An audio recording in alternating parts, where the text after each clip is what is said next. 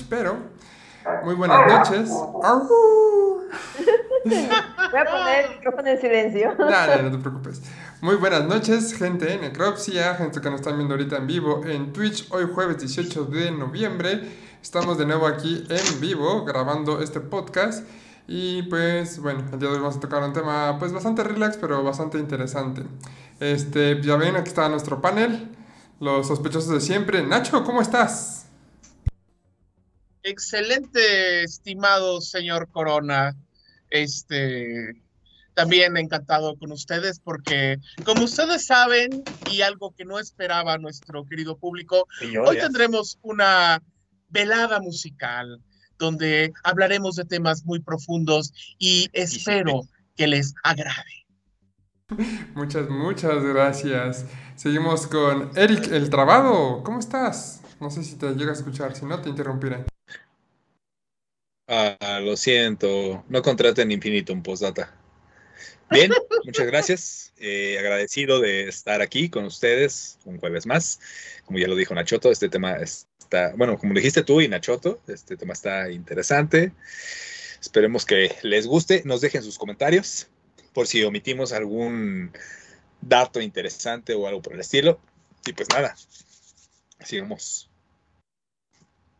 Y por último, pero no menos importante, al contrario, la más importante, la que propuso el tema y la, la única música de este reparto, sí, porque creo que nadie de ustedes toca ningún instrumento, más que el órgano y el bajo, la Shota original, la licenciada Guadalupe, la soltera Mode On. Diana está caracterizada, güey. Abogada soltera, perrísima, empoderada. Cinta negra haciendo el ridículo, por cierto. Te faltó eso. Mi perro está haciendo ruido, así que ahí va a estar. Sexto Dan, sexto Dan. Charlie, ya, plácate. Está haciendo ruido. Entonces, ya, güey, ya. Ya, ya, ya, ya. Bueno, no, pero está bien, o sea, te está dando la razón. Dice, sí, a huevo. A huevo, sexto Dan. Obviamente. Entonces venimos, sí, yo propuse este tema el día de hoy, la verdad, vengo caracterizada, obviamente. rato, güey. Es un cabrón este güey, o sea. Es por la pinche gata que anda ahí abajo. Pero bueno, esperamos si les gusta este podcast porque está bien chido. Ya, güey. Cabrón. Déjalo ser, o sea, yo también haría lo mismo, o sea. Ya sé, güey. Pero bueno. Y no, no entro en especificaciones porque me cancelan. Sí, ya sé. El tema, el tema que sigue del podcast, mascotas asesinas, un pedo así, güey. Ahí sí va a estar este cabrón hijo puta. Perfecto. Hay, hay de dónde elegir, animales asesinos. Y desde Cuyo al perro de Shota. Así es, porque es un cabrón. Pero bueno, el punto es que esperamos y les agrade este podcast, que la verdad que este episodio va a estar muy chido. Yo estoy muy emocionada porque es un tema que me encanta. O sea, la musicalización es una parte muy fundamental de, yo creo que de cualquier, hasta de la vida diaria, ¿no? O sea, realmente es algo que podemos ver desde muchos aspectos y muchos enfoques. Entonces, quédense con nosotros también. Le mando muchos saludos a las Mills, que las amo. A todas. Y a todos los fans aquí, los amamos. Entonces, quédense con nosotros, no se vayan porque va a estar muy, muy chido este podcast.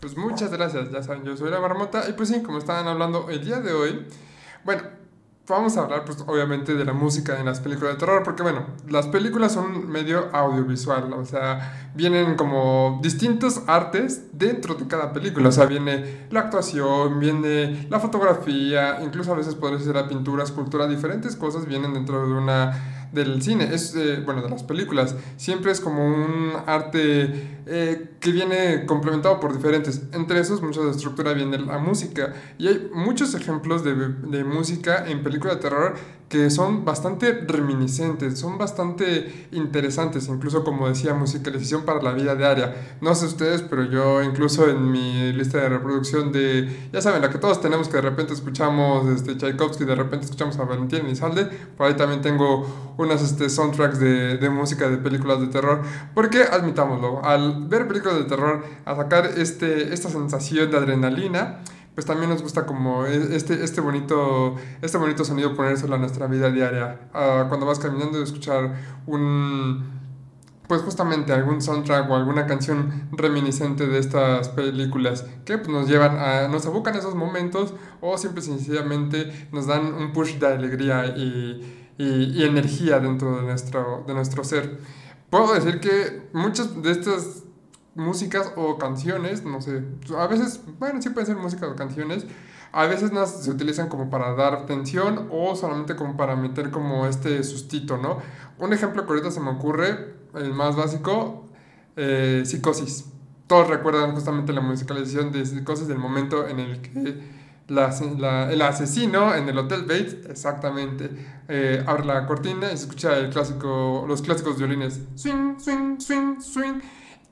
Ni, ni, siquiera necesito ponerse, ni siquiera necesito decírselo, ustedes ya lo tienen en su memoria.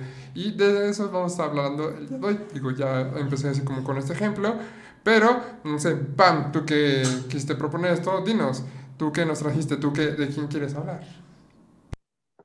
Bueno, primero deja que mi perro se calle, porque sigue jodiendo, pero bueno, uno de los Esperemos unos 10 años. Unos 10 años, Alan, pero no, ¿cómo crees? Ya, güey, ya, bájale. El punto es que este, este tema a mí me, me gusta mucho porque yo soy súper fan de los soundtracks, de las películas, porque siempre me traen, o sea, siempre es así de que en mi playlist hay algo que me recuerda a cierta película, cierto suceso, cierta cosa, como ya bien decías, este, Marmota. Y es, es bien curioso porque, por ejemplo, yo soy muy, muy auditiva, ¿no? Entonces, veo una película y si no le encuentro un soundtrack, digo, eh, está bien, pero a lo mejor y pudo haber habido algo más. Entonces, no sé si está bien dicho eso. Yo voy a hablar esta noche de un, del máster de masters de los soundtracks de películas, que es el Jerry Goldsmith, por supuesto, este, nacido en California, me parece que eh, tiene una vida así medio, ¿cómo se llama? Medio rara, pero el tipo es un máster de la música. Fue uno de los compositores más importantes que hubo en, en de la historia, en realidad. Murió en 2004 o 2007, no recuerdo muy bien, a ver, déjame ver. Murió en 2004. Uh -huh. este, nacido en Pasadena, California, en 1929. Y él es el culpable de que a mí me gusten también películas de terror, porque hizo los soundtracks de las películas de terror más icónicas, curiosamente. Empezando por eh, Mephisto's Waltz, eh, que es una película viejísima, de, de, esas de thriller, porque ni siquiera eran de, de terror en realidad. Uh -huh. Era, eh, también fue el creador del soundtrack de La Profecía, las tres películas de La Profecía, y justamente por esa película fue nominado y fue la única nominación que ganó y no fue por el premio. Dato curioso, siempre lo nominaban, tuvo en toda su vida y su carrera 17 nominaciones y la única que ganó fue la de La Profecía, porque el soundtrack es maravilloso, digo, si se han de acordar de, de Ave Satani, uh -huh. pues güey, o sea, esa madre inicia la película y ya tienes un estrés cabrón. Uh -huh. Entonces, este también hizo lo que es el soundtrack de Gremlins, el soundtrack de eh, Poltergeist, el soundtrack de Alien, El octavo pasajero, Star Trek, o sea, hizo hasta la de la película de The Twilight Zone, es el culpable de haber creado ese soundtrack. Oh. O sea, y son películas que a mí en lo personal me gustan muchísimo y todas se relacionan con la misma persona. Uh -huh. o sea, es bien, bien gracioso como cuando no se sabe muy bien cómo está la movida con lo de los soundtracks y uh -huh. Dices, ah, esta película me recuerda a esto, me recuerda a tal cosa, o, o cuestiones así, este, te llevan a la misma persona, ¿no? Él hizo también el soundtrack de 13 Guerreros, el soundtrack de La Mucha, el soundtrack de, ¿cómo se llama? Este, ay, se me fue el nombre de la película. Hizo el soundtrack de Mulan, incluso, de películas de Disney. O sea, el tipo es un máster de másters en cuanto a las cuestiones de, de musicalización de películas. Y la verdad es que si no han tenido el acercamiento a estas películas y no han tenido así como que ese momento en el que la están viendo y dicen, ¿de dónde vendrá esto? ¿Quién uh -huh. creó esta, esta pieza para que las escenas se se hicieran tan chidas o, o funcionara la película es Jerry Goldsmith. O sea, la neta, pueden entrar al Spotify sin ningún Ajá. Y ahí están todos sus trabajos, justo.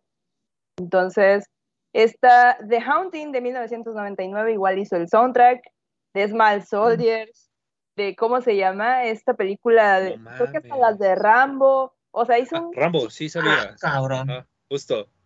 Congo, o sea, no, no, no, es, está pasado el tipo, hizo soundtracks así cabrones, ¿no? Entonces, y es bien curioso y quería también hacer la, la, la anotación o poner el pin de que cómo funciona una película con musicalización y para qué funciona, ¿no? Entonces, por ejemplo, el, el ejemplo clásico es la profecía. Si comparas la profecía con, eh, con El Exorcista, por ejemplo, El Exorcista no tiene soundtrack. Solamente es la Mm. musiquita del inicio Exacto. y donde, y donde aparece el padre Merrin cuando llega a la, a la casa y esa es su única canción. Tiene una canción, ¿no? Justamente la, la del exorcista. La, pues sí, es Es muy es conocida. Digo, no justo, creo que lo pueda pero- tararear, no me la sé, Ujú. pero pues. ajá. Entonces, esa, esa es la única canción que suena en la película. Pero si tú, Ujú. por ejemplo, ves la profecía y ves esos momentos del inicio que te empieza con la tensión, con la música de Ave Satani, y dices, no manches, ya desde un principio te está causando ese estrés. Y dices, Ujú. "Ala, o sea, ¿qué, qué onda, no? Desde que pasan, no sé, los momentos bonitos cuando está Demian y jugando y acá, y es una música muy suave, muy, muy agradable, muy, muy, este, ad hoc al momento, este, dices, ay, pues ya está tranquilo, y de pronto viene el madrazo y matan a alguien. Y dices, ah, o sea, y te, te pones música tan, tan tensa, o sea, ese güey era un chingón haciendo soundtracks, Ujú. porque la neta, o sea, si hay que reconocerle algo es que esas atmósferas que se crean de terror en esta película en específico, sobre todo en La Profecía, por la cual ganó el Oscar, este, es, es una atmósfera muy, muy, muy tensa, pero al mismo tiempo es como esa, esa pareja tóxica, güey, que te está diciendo que te quiere y te está puteando por otra parte, güey, así, Me o suena sea, familiar. Sí, ¿verdad? O sea, es, es bien curioso, ¿no? Entonces, la verdad es que el trabajo de este señor fue fantástico. De hecho, su hijo todavía Ujú. continúa haciendo soundtracks. No sé cuáles sean sus, sus trabajos, porque ahí sí no, no lo he investigado completamente. Pero este man sí dejó, o sea, una. dejó este. Pues prácticamente una herencia en películas de terror. Y no solamente eso, las de la momia, por ejemplo, tú dices, no manches, o sea, te genera ese, ese sentimiento de aventura, de que estás, o sea, sientes que estás en la película hasta cierto punto cuando escuchas la música. Incluso puedes Claro. escuchar el soundtrack y te, o sea, y estás viendo la película en tu mente, o sea, es, es muy cabrón el Ujú. efecto. Por ejemplo, a mí me pasa. Pero sí, o sea, este man hizo de todo, porque prácticamente hizo hasta soundtracks para Disney. Ujú. A Mulan, ¿qué pedo? se hizo el de Mulan y el soundtrack de Mulan es fantástico, o sea, la De película hecho, es- es hermosa. Hornito, sí, sí, sí. Sí, o sea, entonces dices, ¿qué pedo? O sea, y creo que nunca nadie había hecho tanto, tantos trabajos de este tipo. O alguien haya, digamos, que hecho una colaboración tan grande como este man. Ujú. La neta sí deja algo. Williams. Es que es lo que te, era lo que estaba pensando, güey. E- Es eh, como el. John Williams de, de este, pero no mames.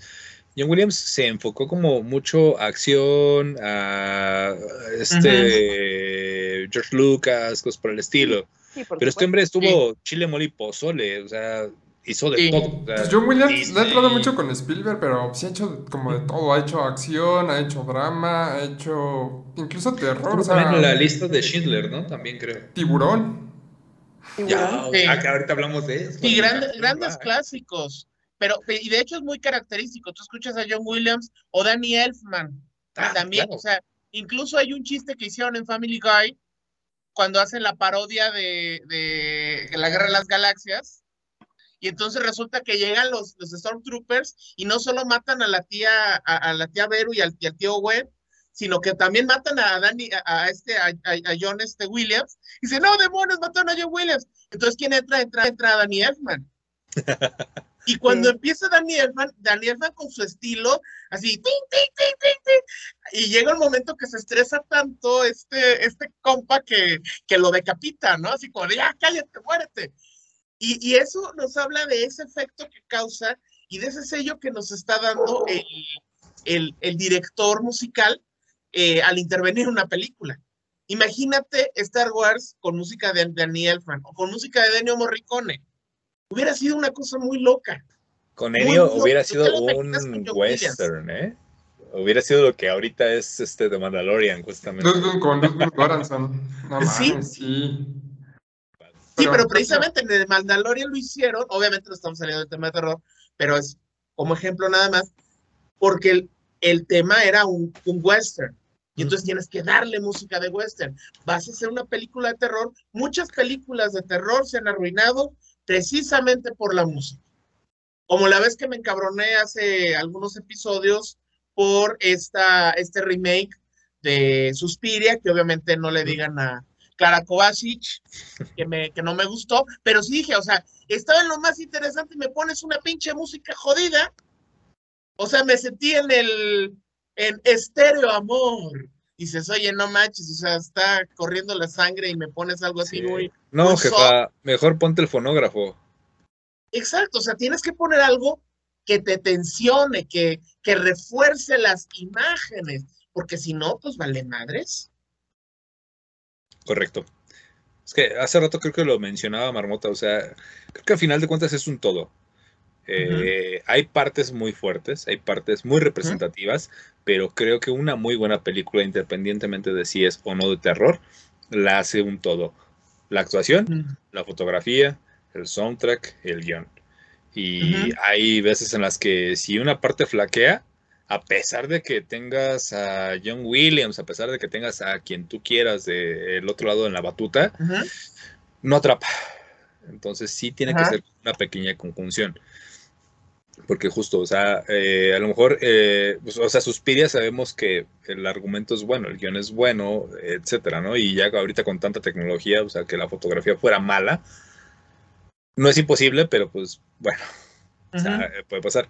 Pero con un detalle que de verdad esté fuera del lugar, dices, no, no, gracias, ahí nos vemos. Entonces, sí, sí, esto, y creo que por eso justamente esto es un muy, muy buen tema este, porque se subestima, ¿no? De repente es como de, conoces o cada quien ubica a directores, ubica a fotógrafos, actores, obviamente, cuando se trata del género de terror. Pero a ver, por ejemplo, que te digan, a ver, güey, ¿quién es Jerry Goldsmith? Ah, no, este, pues es el de... No, no sé, ¿no? Ahí es también donde debemos de tener cierto cuidado y cierto respeto, creo yo, porque también es parte primordial de, creo yo. Apreciar, ¿no? Porque luego pues, los músicos son los que ponen pues, el ambiente, justamente, nos damos cuenta, o sea, ¿quién hizo la música del exorcista? Que todo el mundo conoce la música del exorcista, pero ¿quién la hizo? Exactamente. No desconozco. ¿Cómo se llama el, el vato así, el que tecleó acá, el pinche... Nadie, nadie sabe. O los que participan, porque no solamente es el director musical, a veces meten, incluso con que haya una rola buena puede salvarte, como hablábamos la sesión pasada de este e-, Edgar Wright, si lo dije bien, ahora sí, mm. este, que, que para hacer Shaun of the Dead, pues seguro se acabó todo el presupuesto para música con la rola de Queen. Es correcto. Y, fue, fue una escena maravillosa. Claro, ahora ya con más presupuesto en las Nightingales Ojo, pues tú, podías ver a, Pamela como que revoloteando todavía, como adita, encantada, maravillada, de hecho no lo ha superado, y ahí precisamente en esas, en, ese éxtasis en, el que ella estaba, mencionó a Jerry Goldsmith, ¿no? Y ahí fue cuando dije, ah, poco existe esta persona? Y, y ahí efectivamente te me es interesante porque sí, no, casi no nos fijamos a menos que sea un director así como que muy conocido como John Williams, como Danny Altman, como etcétera, etcétera. Eh, y curiosamente también es porque hay directores que los agarran, o sea, son su músico de cabecera, ven que trabajan bien con ellos y ya no los sueltan, como es el caso, por ejemplo, decíamos Darío Argento con el grupo Goblin, que el primer Suspiria y todas estas de Yalo son con Goblin y creo que también ahí este, la versión europea de Down of the Dead, como tenía los derechos, este, este Darío Argento le dijo, ay, avíntense unas rolas extra. Entonces, el, no es el director's cut de Joshua Romero, sino el corte de Argento, que es para la versión europea, este tiene música, tiene rolas de Goblin. Es, es esa parte de, o sea, y, y, te cambia, o sea, yo quisiera ver esa versión para ver qué, qué diferencias hay con la versión original. Claro que, pues, eso ya tendría que ser muy, ay, intelectual que pues, sabe mucho de cine, ¿verdad? Oh, sí, sí, claro. Y con pipa. Pero bueno, Pam, te interrumpimos mucho. Continuamos con tu idea, si es que toda la tienes. Claro que la tiene. Claro, por supuesto. No, es que realmente sí tienen, tienen toda la razón. Hay veces que no le ponemos tanta atención a quienes crean los soundtracks. A quienes. Charlie, ya cállate, güey. Pinche perro. Te digo que a huevo, yo lo entendí. No, este. Ahí va a estar interrumpiendo, pero bueno. Este, el punto es que. Dijo la tuya, güey, o sea, se entendió este, perfectamente. no, no estúpida. Charlie.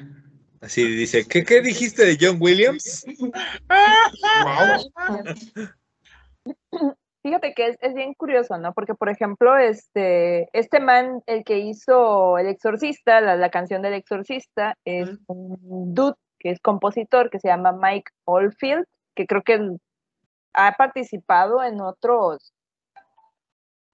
digamos que en otras películas, pero no es tan icónico como, por ejemplo, Jerry Goldsmith. O sea, este dude, la neta es que es, es- está muy pasado, pues, porque hace de todo. eh, digo, no, no quiero demeritar, por así decirlo, el, el, el trabajo de otras personas, pero este dude sí, o sea, me, ha, me, me, me envolvió pues en su onda porque se dedicó mucho a películas de terror, ¿no? Entonces, a hacer atmósferas que, volviendo a la comparación, ¿no? De la profecía con The Omen, de la profecía, perdón, la profecía con el exorcista, sí es, sí es algo muy notorio el hecho de que se utilizan en el exorcista los silencios, como en las películas de horror japonesas, ¿no? Entonces te crean esa atmósfera de, tensión, de que qué va a pasar, de que va a venir un scare jump, o un jump scare, perdón, o, o algo así que, que ya sabes que viene. Pero por ejemplo, este man en La Profecía, y por eso es una película tan bonita y tan hermosa, te crea una atmósfera en donde te empalaga con la música bien cabrón, al punto en el que si estás en el momento alegre y ay, qué bonito, y rao de madrazos ya viene, no sé, se muere un cura y lo, tra- lo atraviesa, güey, eh, eh, en una, lanza por el, medio, lo empala, por así decirlo. Esa escena es maravillosa porque te crea la tensión desde el momento en el que empieza el viento y empieza la música tenue y entonces empiezan los rayos y empieza la música más fuerte y ya cuando viene el madrazo del empalamiento te quedas así de... ¡ah! O sea, ya te, te fue dando Ujú. migajitas, migajitas y ¡rao! O sea, es, es algo tan, tan hermoso y tan, tan bonito en, en creación de, del suspenso o del terror que, que llega, o sea, que esa escena, por ejemplo, a mí no se me olvida, pues, y puedo escuchar la canción y la puedo estar repitiendo en mi mente y yo sé que no manches, o sea, ¿qué tanto te preparan para el momento o qué tanto la música te puede preparar para ese momento de terror como para que lo, lo sientas, o sea, para que realmente sientas eso. Y justamente en las películas actuales ya no se utiliza tanto la musicalización, o por lo menos las que yo he visto, corríjanme si Mm. estoy mal, ya no se utiliza tanto esa atmósfera en la que te van dando pedacitos, pedacitos, pedacitos y rao. Cae de madrazo el, el momento de, de tensión, de terror, de, lo que sea, ¿no? Y eso, justo por eso me gustó Last Night in Soho. Ah, Porque Last ya. Night in Soho te da esos momentos de que, ay, la alegría del inicio, ay, la alegría de esto, ay, acá con eso, rao, ves un muerto, oh por Dios, o sea, y, y Ujú. te, va, te va envolviendo tanto, Sí. de hecho, no investigué quién, quién es el creador del, ¿cómo se llama? Del, del soundtrack de, o bueno, quién fue la persona que De recopiló Last Night esto de Last Night Ah. in Soho. La verdad es que se la voló con ese soundtrack. porque es tan bonito. Y digo, dejando de lado los, los ¿cómo se llama? Los años 60, este, creo que es una casa eh, que se dedica en realidad a hacer soundtracks. No, no me acuerdo cómo, cómo se llaman en realidad, pero este, la verdad que la se la volaron con la atmósfera que hicieron en toda la película. O sea, te transportaban a un mundo crudo, como ya lo hablábamos en el, en el último podcast. Y curiosamente, o sea, te sentías en él. O sea, yo en lo personal me transporté. Yo dije, no manches, esto es fantástico porque tenía años que yo no veía una película así, tan bien hecha y que te llevara de la mano con la música al punto en donde el director quería. O sea, porque realmente, como yo se los dije, o sea, a mí me pudieron haber dado veneno en ese momento y yo me lo tomaba. O sea, a ese grado, o sea, a ese grado me manipuló la música, porque prácticamente es una, una clase de manipulación mental que te hacen con la música bien cabrona para transportarte a esos momentos de tensión, a esos momentos de alegría, a esos momentos en los que hay algo chusco, a los momentos en donde por ejemplo, el de la fiesta de donde salen las chicas de The Craft, dices, no manches, o sea, está, eso es hermoso. o sea. y, y la verdad es que creo que esa es la parte que mucha gente dice, no, pues esta película sí me gustó, esta película no me gustó, pero a lo mejor y tiene también que ver con eso del soundtrack. Ahora también depende de lo que piense el público. ¿Por qué? Porque, por ejemplo, yo soy muy, muy auditiva, entonces a mí me gustan las películas que me transportan con, música o que me están dando con música las pistas de lo que viene. Ey, ¿qué pasó ahí? las pistas de Blue vienen Hiciste una pausa muy, muy extraña. Sí, de qué pedo, Sabía que iba a ser, iban a decir una pendejada, pero bueno, también me gusta así. El, punto es que. ¿Cómo piensas eso de nosotros? Miren, mis viejos lesbianos queridos. Yo no sé ustedes, pero a mí en lo personal sí, soy, soy muy fan de eso. Este, ¿qué otra cosa? Por ejemplo, las series. Perdidos en el espacio, ¿no? Eh, es una serie que la nueva, obviamente, tiene sus características muy curiosas, pero por ejemplo, la viejita también fue musicalizada por Jerry Goldsmith. Mm.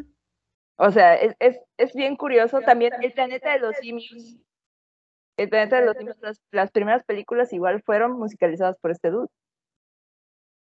Entonces ya tienes así como que un compendio muy grande generado por un solo, bueno, por este dude que es compositor, que pues es director de orquesta, y dices, güey, o sea, es tan multifacético su trabajo que realmente vale la pena tanto ver las películas como escuchar su música está muy cabrón. La neta está muy, muy cabrón. Yo lo recomiendo personalmente porque sí vale por completo la pena. Y este, vaya, este, este man, la neta, sí ha sido lo, lo, lo vaya, eh, para mí es icónico, o sea, realmente. Yo pensé que también había hecho el del quinto elemento porque habían ciertas similitudes, porque incluso en su música pueden encontrar en los soundtracks ciertas similitudes porque tiene como que ciertas muletillas, pero y ahí es cuestión de técnica, estilo y todo lo que tenga que ver con él, ¿no? Y su, su forma de, de, ejecutar o de, de, llevar a cabo estas este, grandiosas obras y piezas maestras que solamente pueden ser escuchadas por aquellos oh, eruditos oh. musicales, por supuesto. Voy a levantar mi meñique, güey. el meñique. Este, no, pero la neta sí, es, es este, levanta el meñique. este, no, la verdad es que sí, es, eh, es completamente diferente. Vuelvo a repetir, hay, hay chingos de, de güeyes que hacen ese tipo de trabajos, como este man, el de, el de Star Wars, que se me fue su nombre. John, Williams. John Williams. Que obviamente... Oh, Sí, o sea, es, este dude, o sea, también hace un trabajo fantástico, pero pues estamos hablando de que es sci-fi. O sea, es muy rara la gente que se ¿no? Porque también hace los de Indiana Jones, ¿no? O sea, está como... John Williams, ¿no? ¿No es también el que hace los de Indiana Jones? Pero este man hizo películas, perdón, hizo también soundtracks de películas de terror. John Williams. ¿Tiburón? No. Ah, cierto, perdóname. Sí, claro. ¿Tiburón? Tiburón la hizo John Williams. Sí, y es muy. También es súper Es icónica. icónica, exacto, justo. Bueno, es que yo no soy así como que muy fan de tiburón, pero No, pues, no, no digo que sea. No necesitas ser fan, pero se tiene que reconocer que sí es una Pero película. nuevamente, y justo reco- recordando un poquito el punto, güey, ubican todos el soundtrack de Tiburón, pero Claro. ¿quién chingados este, lo, lo ejecutó? Y es como de, ah, solamente como en un pequeño círculo se, mueve esa información. Entonces, creo que sí, por eso, justamente y más que, está chido que hablemos ahorita de esto. Eh, Pero sí, sí debe tener. Pero ajá, continúa, continúa, continúa. sí. Sí, Pues el punto es que, a ver, Nachoto, cuéntanos tus experiencias con la música y el, ¿Tú a y el terror. Pues Bueno, yo la- voy a hacer la pregunta que ya le hice a, a Marmota, y es, este, ¿qué tiene en común la música, la, la- perdón, el cine mexicano? Tú es una película mexicana del, Todo. del- precisamente del, periodo de oro, ¿eh? de la edad de oro. ¿Qué se Aparte de parece? las ficheras, No, no, no, Ficheras no es este. Pasito Tun no, es el periodo de oro. pasito tuntún, ándale.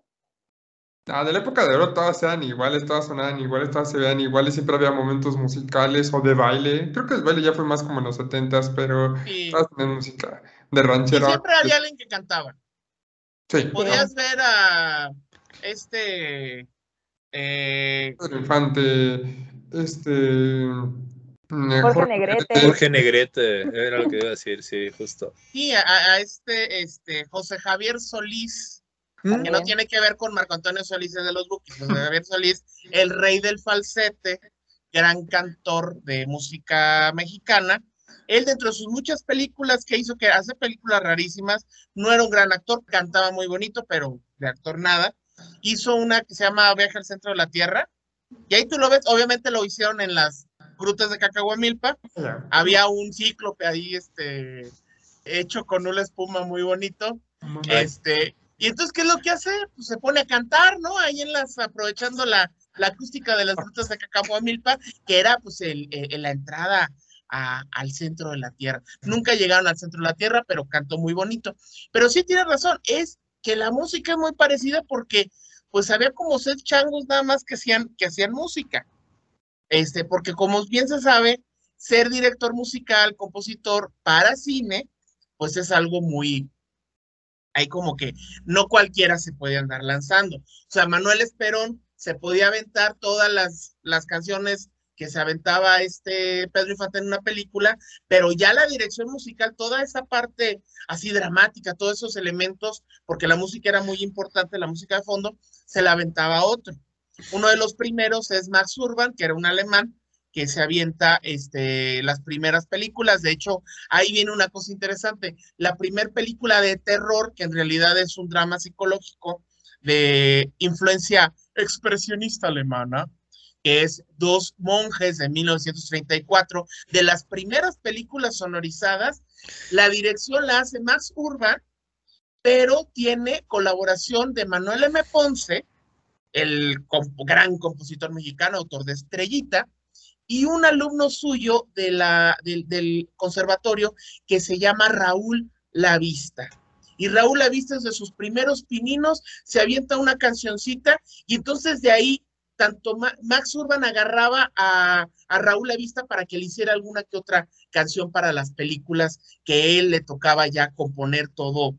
Pues no podemos decir soundtrack porque no existía el concepto, creo que el concepto ya se viene ya más adelante con esta especialización, pero sí lo que sería la, la banda son, bueno, es que bandas sonoras es igual que soundtrack, algo así. O sea, todo el arreglo musical que se le tenía que hacer. Y bueno, Raúl Lavista, y ahí empieza a agarrar, y él se va a aventar la dirección musical de tres, casi 300 películas. Las que quieras. O sea, dime una de, de, de Pedro Infante que no sea nosotros los pobres, ustedes los ricos y Pepe el Toro. Para la que se te venga. Puta. De Pedro No te Infante. escuchas. Sí. La toda máquina, ¿no? Ah, pues él hizo la musicalización. Igual la de Escuela de. Vagabundos, güey. Pero te iba a decir. Tizoc. No más. Sí, mi niño Tizoc ahí se aventó. Y, y también de Buñuel, el ángel exterminador, ahí se la, se la aventó él. Este, el bombero atómico de Cantinflas. Ay, güey. Sí, o sea. Dale. Pero dentro de todo esto, también hizo terror. Se aventó, pues, que la bruja, este, eh, ah, hay, hay, hay, varias este, que tengo, pero mira, la que más me llama la atención de Raúl Lavista porque sí se aventó este, varias. Ah, es que aquí tengo eh, Angelitos Negros, mira, se lo aventó. Angelitos Negros. Sí, sí, o sea, unas cosas que te esa mujer. Eh, se aventó. A ver, es, es, que es una autopsia de un fantasma, que es una película gogo bien loca de los 60. De hecho, en, la, década de los 60 estuvo, él se aventaba aproximadamente entre 8 y llegó a hacer hasta 12 colaboraciones para películas. O sea, por año. O sea, imagínense, se aventaba la composición de, de una por mes. Entonces sí puedes llegar a decir, no, pues con razón escucha, escucha igual, ¿no? Este, y entonces la gran colaboración, que es lo que yo rescato precisamente porque es lo que habla de terror, porque ya mucho Pedro Infante y mucho Cantinflas, es que se vuelve el director musical de cabecera de Carlos Enrique Tahuá. También hizo vacaciones de terror. Holy fucking shit. Se aventó. Este, hasta el viento tiene miedo. El libro de piedra y Más negro que la noche, entre otras películas que no son de terror de Tahuá. Este hombre nació en 1913, muere en 1980. De hecho, todavía después de muerto, pues salieron algunas cosas que ya había, ya, ya estaba muerto, pero pues ya él había hecho previamente. Este, pero él se avienta eso, o sea, se, se aventó. Y tú puedes ver cómo las primeras dos películas de, y eso se lo recomiendo, vean la película, pero no vean la, no, no vean las imágenes. Pónganse los audífonos, este, solo escuchen la música se van a dar cuenta que estas primeras dos sí tiene ese toque donde dices, ah, cabrón, ahorita si aparece, no parece un fantasma, sino aparece, bueno, Pedro Infante no, porque también sería un fantasma para esa época, pero si aparece, este, aparece la doña, se la compro, porque es ese estilo musical todavía que de hecho tiene influencias de Manuel M. Ponce, tiene influencias pues, de, los que fueron sus maestros en el conservatorio, ¿no? O sea, Blas Galindo, este, José Rolón, debo de mencionarlo porque sí fue su maestro de orquestación, y entonces, este, tiene ese estilo, pero tú ya ves más adelante como que lo sentaron a ver películas de terror, le dijeron, a ver, mira, te voy a poner a ver una película de terror porque suenas igual que, que si fuera una película de cantinflas, ya te empiezas a ver, por ejemplo, la, las películas de Sobek que yo les comenté hace algunas, algunos ayeres, desde el increíble profesor Sobek y Blue Demon y Sobek en la invasión de los muertos, también las hizo él. O sea, con este Cardona. Cardona Jr., Cardona papá y Cardona Jr. O sea, también se las aventó y ahí tú ya puedes ver que ya tiene ese toque de película de terror se, se, se, se setentera, aunque todavía hay esos ese elemento de esa, como esa música que, era muy, muy común, ese elemento de miedo que lo ves en las películas de luchadores, este, que no sé con qué, con qué instrumento lo utilizan. Sí, es ese órgano. Ese es típico de este, de, este compa. Y ya al final de su carrera, obviamente, pues estamos hablando, este, Más Negro que la Noche. En Más Negro que la Noche, que es del 75, ustedes ven y dicen, es que este güey ya tiene ya cambió. Tiene un toque más, este, más agringado o entre también como que vio alguna película italiana, o que dijo, lo voy a modificar porque también, como habíamos mencionado, este, también es el reto de Carlos Enrique Tabuada cambiar un poco, ser un poco más moderno en Más Negro que la Noche, porque incluso hasta, hasta ahí mucho fanservice y hasta se dicen groserías.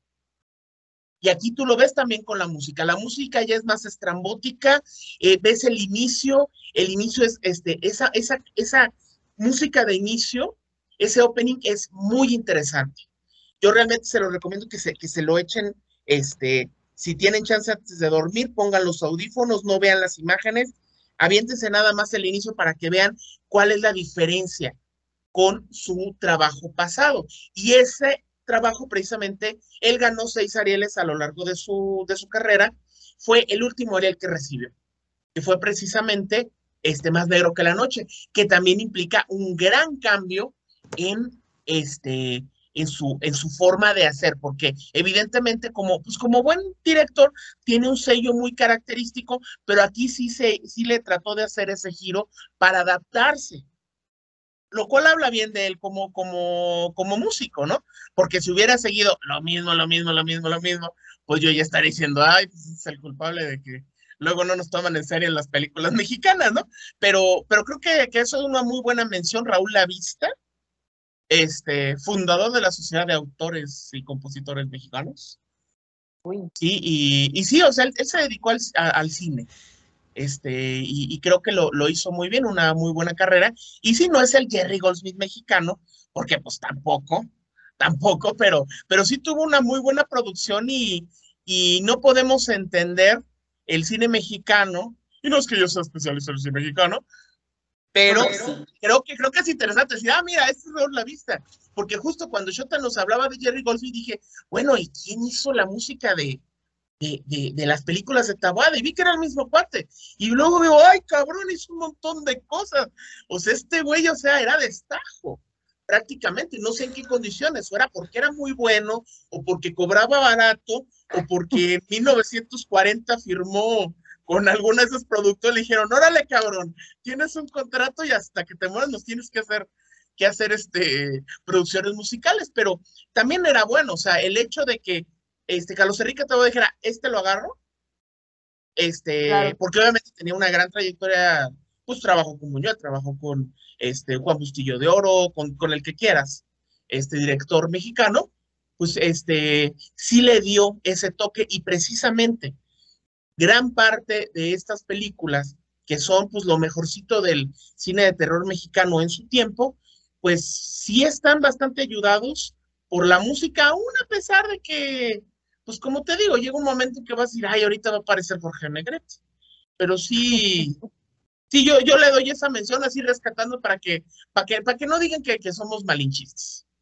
Un poquito, pero no, sí, no, sí, sí. Poquito, este, no más shota. Just a little, just a little bit.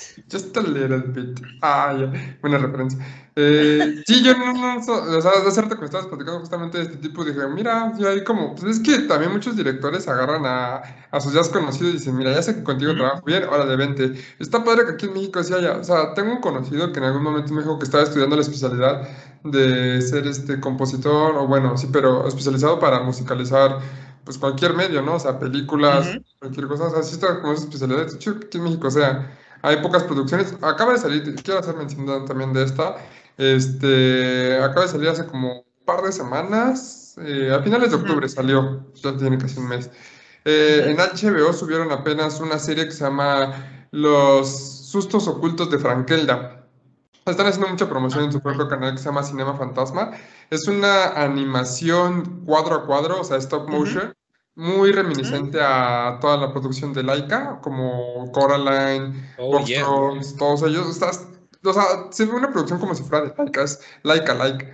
Eh, ¿Cómo se llama? Eh, y pues es totalmente mexicana. Todas las voces mexicanas, todos los, todos los diseños fueron hechos por mexicanos.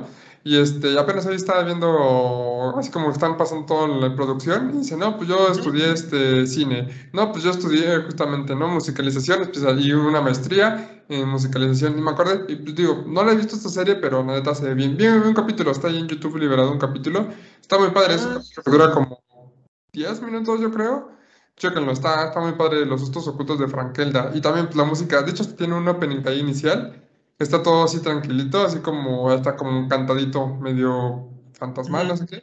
Está, está muy linda, es, este, se la recomiendo ahí también. Pero pues sí, o sea, México tiene talento. Pero bueno. Claro, este, claro que lo tiene. Oye, pero esa, esa serie no es la de la que tiene un zorrito. No. ¿No? Este te digo animación este, así de, de stop motion con muñequitos básicamente, Frankelda es una fantasma que vive en su propia mansión y habla con un libro que también habla y este y está contando sus historias. No mames, soy bien vergas. Está bien buena. Digo que un capítulo está bien bonito. No, no fantasma, me dijiste, ¿verdad? ¿Cómo? Cinema Fantasma, dijiste. Cinema Fantasma, pero la serie la, se llama Los sustos ocultos de Brankelda. Lo voy a- lo- ya lo estoy guardando. Justo, este, perdón, de adelante, adelante. A ver si algún día a ver si los puedo contactar y a ver si pueden salir acá. Estaría chidísimo. Sí, güey, sería genial porque hecho- justo hoy este, estaba en YouTube antes de empezar el podcast y estaba viendo que me apareció justo el canal de Cinema Fantasma y aparece una, es, es un cortito de igual, o sea, es stop motion y aparece una morrilla y aparece un, un tipo que pues es un zorro, eh, es un zorrito y la, la chava canta, o sea, la, la morrilla canta una historia que se llama La tinta invisible o con tinta invisible, algo así. Ujú. Y nada más eran dos minutos, o sea, la música es fantástica, la voz de la chava es preciosa. Yo dije, ¿qué es esto? O sea, está muy extraño por, por, los, por el tipo de animación, ¿no? Que es stop motion. Y dije, no manches, está súper bien hecho. ¿Quién hizo esto? Ya sé, ¿quién hizo esto? No investigué más porque obviamente venía el podcast, pero este, esa es. Justo eso. Sí, es, es como Sí. un zorrito, no sé, le, le vi forma de Ah. zorrito al dude. Es como un demonio, una criatura. Sí, está curioso. está ¿no? rarísimo. Pero está, está increíble, ¿eh? O sea, Sí, se ve incluso con esa definición se ve muy, muy bien la animación. Sí, se ve genial porque no es el típico leyenda de la Nahuala, güey, o sea, no. Ándale, ándale. muy diferente. O la, película de huevos, güey, puta. Estoy hasta la madre de esas pinches animaciones culeras, güey. Esto tiene, o sea, es, es una calidad completamente diferente. Y la música, Ajá. o sea, Es ya la- calidad este Laika. Sí, Amo o sea, las cosas de Laika. ah, es, es de lo mejor que, que de esos estudios a ese nivel es de lo mejor que hay. Sí, sí, podríamos decir que, bueno, no, quizás no al nivel de Casa. Lobo, porque Casa Lobo sí está perra, o sea, es, si no Ujú. la han visto, neta, véanla, es, es una eh, producción chilena de, de, ¿cómo se llama? De stop motion igual, y está súper decadente, y cuando empiezas a verla y, y dices, güey, o sea, ¿qué está pasando? Y te habla muy inocentemente de cómo eran los campos de concentración y por qué Casa Lobo se llama Casa Lobo y está Mm. ambientada, te digo, en, en ondas chilenas y cuando este rollo de los, vaya, campos de concentración donde tenían alemanes, o sea, y los, los criaban pues para, para continuar con el, lega- con el legado, entre comillas, y los que escapaban pues los mataban o decían historias sobre los que escapaban, como en este caso de Casa Lobo, este, que era relativo a el punto de decir, ah, pues este, estos güeyes escaparon, pero mira que el lobo te va a agarrar y acá, y porque si te escapas va a sucederte esto y te vas a volver loco, etcétera, etcétera, ¿no? Entonces, son, son cosillas que están súper bien hechas y la neta ves el, el, el, el momento en- de la decadencia porque utilizaron puras cosas, o sea, puro material jodido, Ujú. cosas ya usadas, eh, madera toda roída. No, no, no, y las transformaciones de la casa están increíbles. o sea, Ujú. de cada transición de un escenario a otro y de los personajes está fantástica. Neta, si pueden verla, véanla, está muy, muy chida. Yo la tengo ahí, por si la quieren ver. Ahí la, la podemos incluso hasta comentar ahí en el, en el canal. Pero bueno, Me este gusta. está muy chido. Sí, Y- suena, suena interesante. Es- está genial el concepto, la verdad es que vale por completo la pena. Y ahora la segunda de la segunda persona que traigo es. ¿qué tiene en común Scream, Resident Evil, Guerra Mundial Z, La Cosa de 2011 Uy. y Street Fear, que son las tres películas que se acaban de estrenar ahora en Netflix, las tres películas. Y eso que tiene de común es a este dude llamado Marco Beltrami, que es el creador de todos los soundtracks de estas películas. Ujú. Creo, Holy ahí, les- fucking shit. ahí les va la lista de lo que hizo. A ver, vamos a empezar desde Ujú. inicio, porque sí son un chingo. Hizo Mimic de 1997. Uf, no mames. Ya con eso, ya. Scream 1 y ya 2. estoy in. Ah, ya es que. Wow. Hizo este Joyride, que pues, si la vieron es donde sale este Paul Walker en su, creo que es una de las primeras películas de. Paul Walker. Yo Robot. Blade No 2, mames. Hellboy Mm, Claro. y también hizo Underworld. Hizo también este, esta película de... De ahí vienen las de, bueno, vienen unas ahí medio raras. La. Cosa de 2011, Don't Be Afraid of the Dark de 2011, que creo que es una película de para niños, o sea, creo que fue algo animado. No. Es como. Este- Es producción de Guillermo del Toro.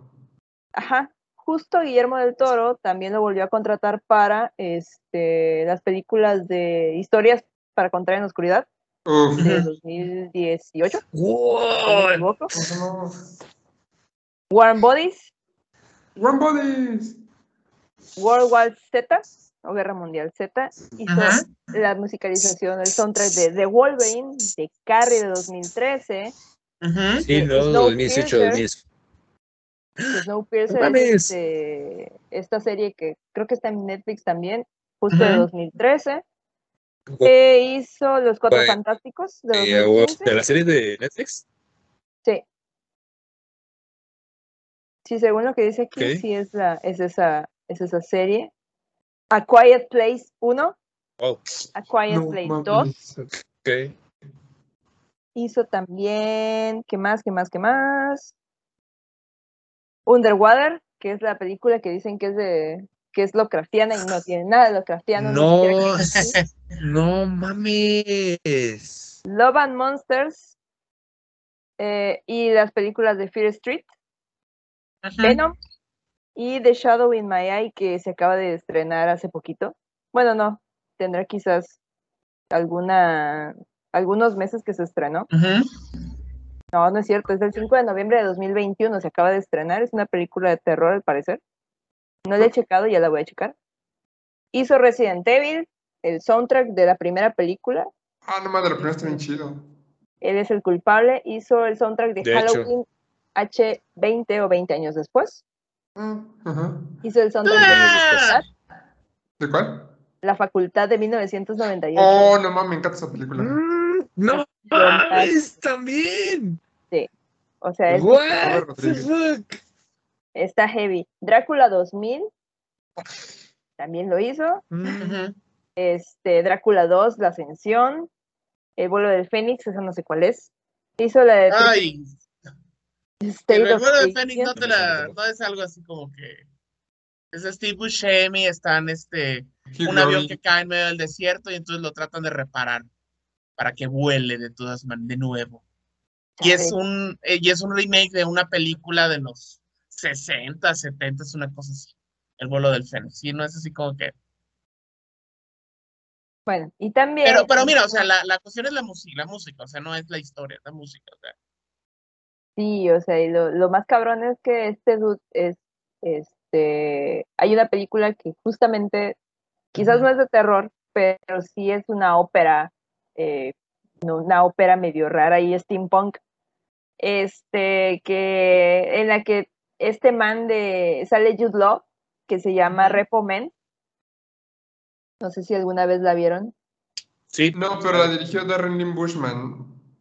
ajá, Ajá, es que ahorita- justamente ahorita que dijiste eh, Darren Lynn Bushman, creo que no esa de Repo a ópera, no me acuerdo, rock ópera, ¿no la hizo Charlie Closer? Porque, bueno, Mm, No, de hecho, esta de Repomen la dirigió Miguel Sapochnik y su producción es de Scott Stuber. entonces debe ser otra Repo ópera.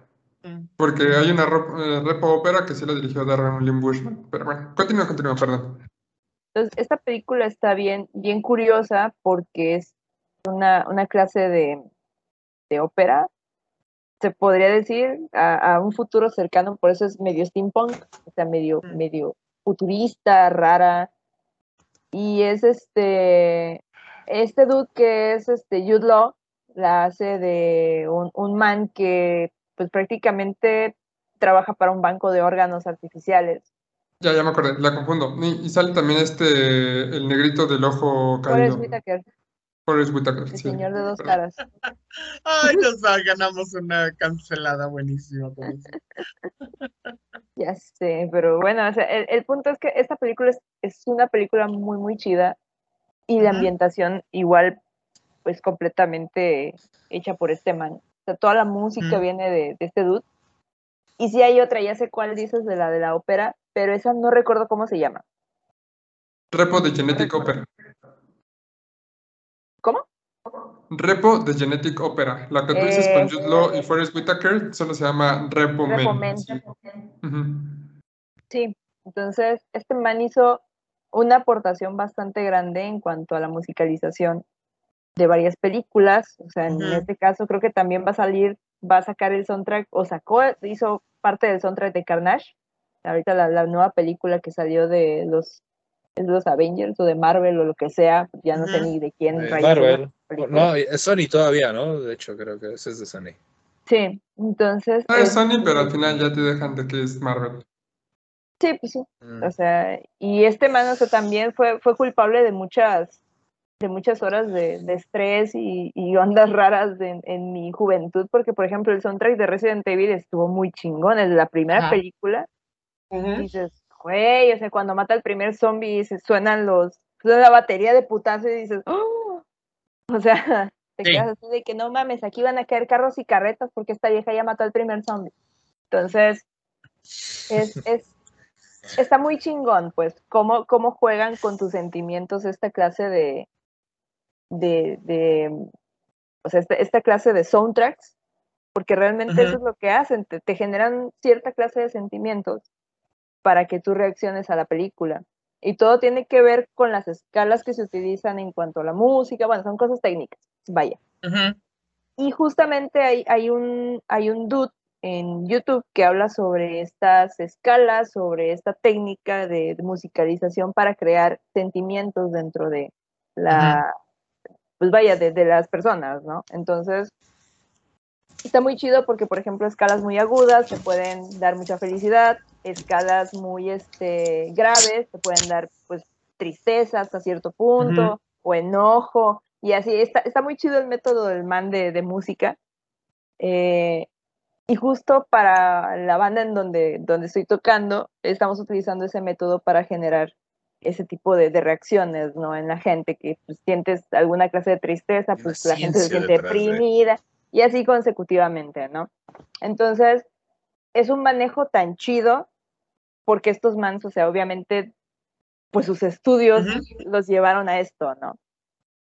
A, a- a poder generar esos sentimientos en el momento preciso. Entonces, es, es algo que tú ves Gremlins y dices, no manches, o sea, es una película divina. Y las dos películas las musicalizó, por ejemplo, este Jerry Goldsmith.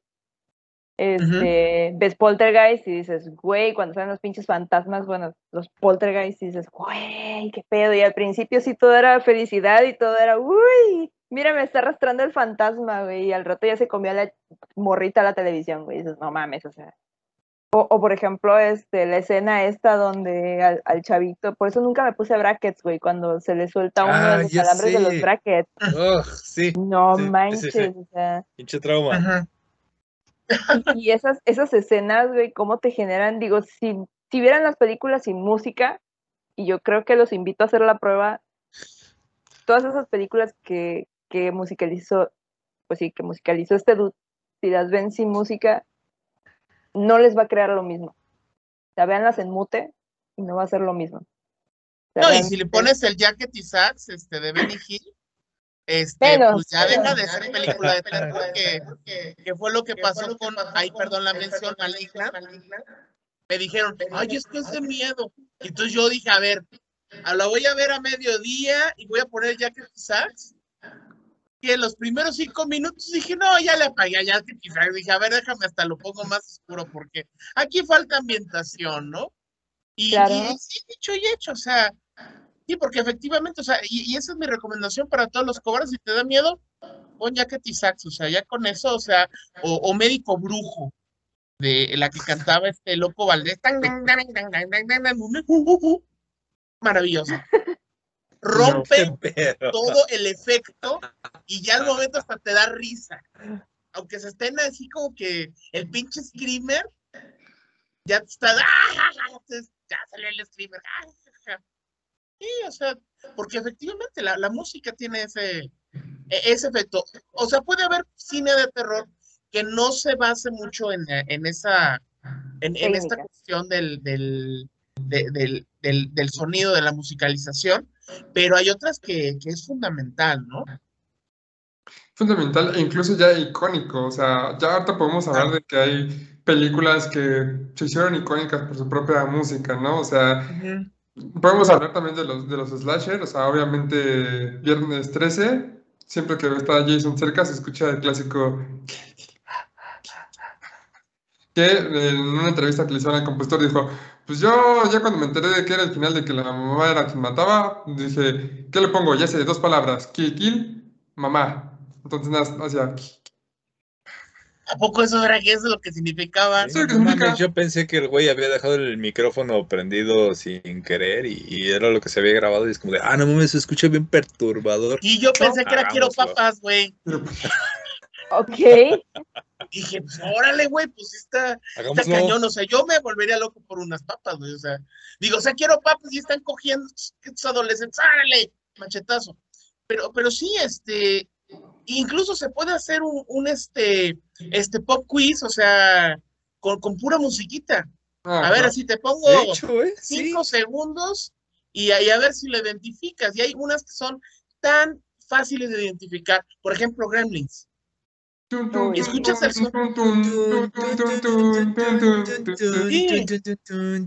Exacto, o sea, Psycho, Halloween.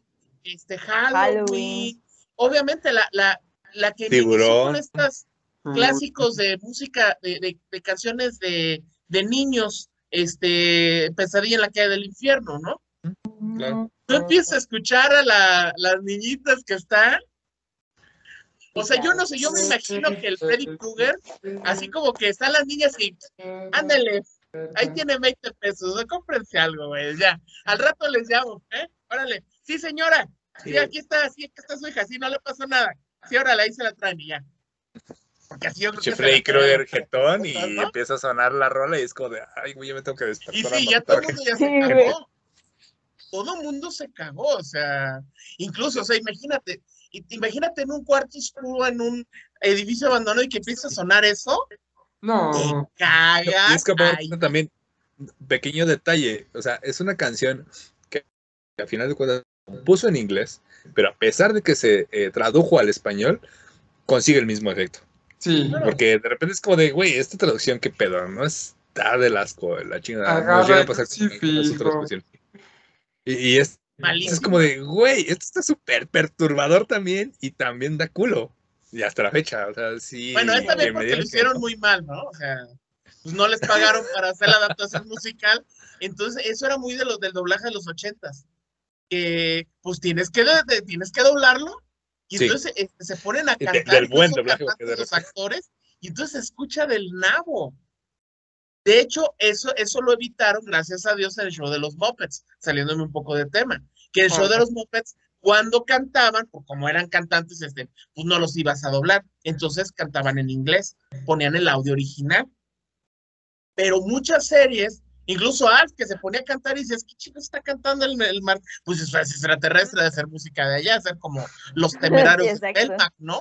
Pero, pero sí, era porque, porque hacían estas, es- estas traducciones horribles, pero sí, en el caso de Pesadilla en la calle del infierno le, le atinaron porque se, se escucha bien cagado el, la cancioncita toda mal cantada, ¿no? Sí, güey. Incluso hablando de, de- perdón, perdón, perdón, adelante. Adelante, adelante. Hablando de, de eso, de las cancioncitas icónicas, hay una película japonesa, güey, que se llama One Missed Call. Cierto. Mm, Y tiene el claro. tonito Ah, del Pero celular, es, muy. Icónico. Y es bien típico ese son- ejemplo- celular, o sea, todavía se escucha.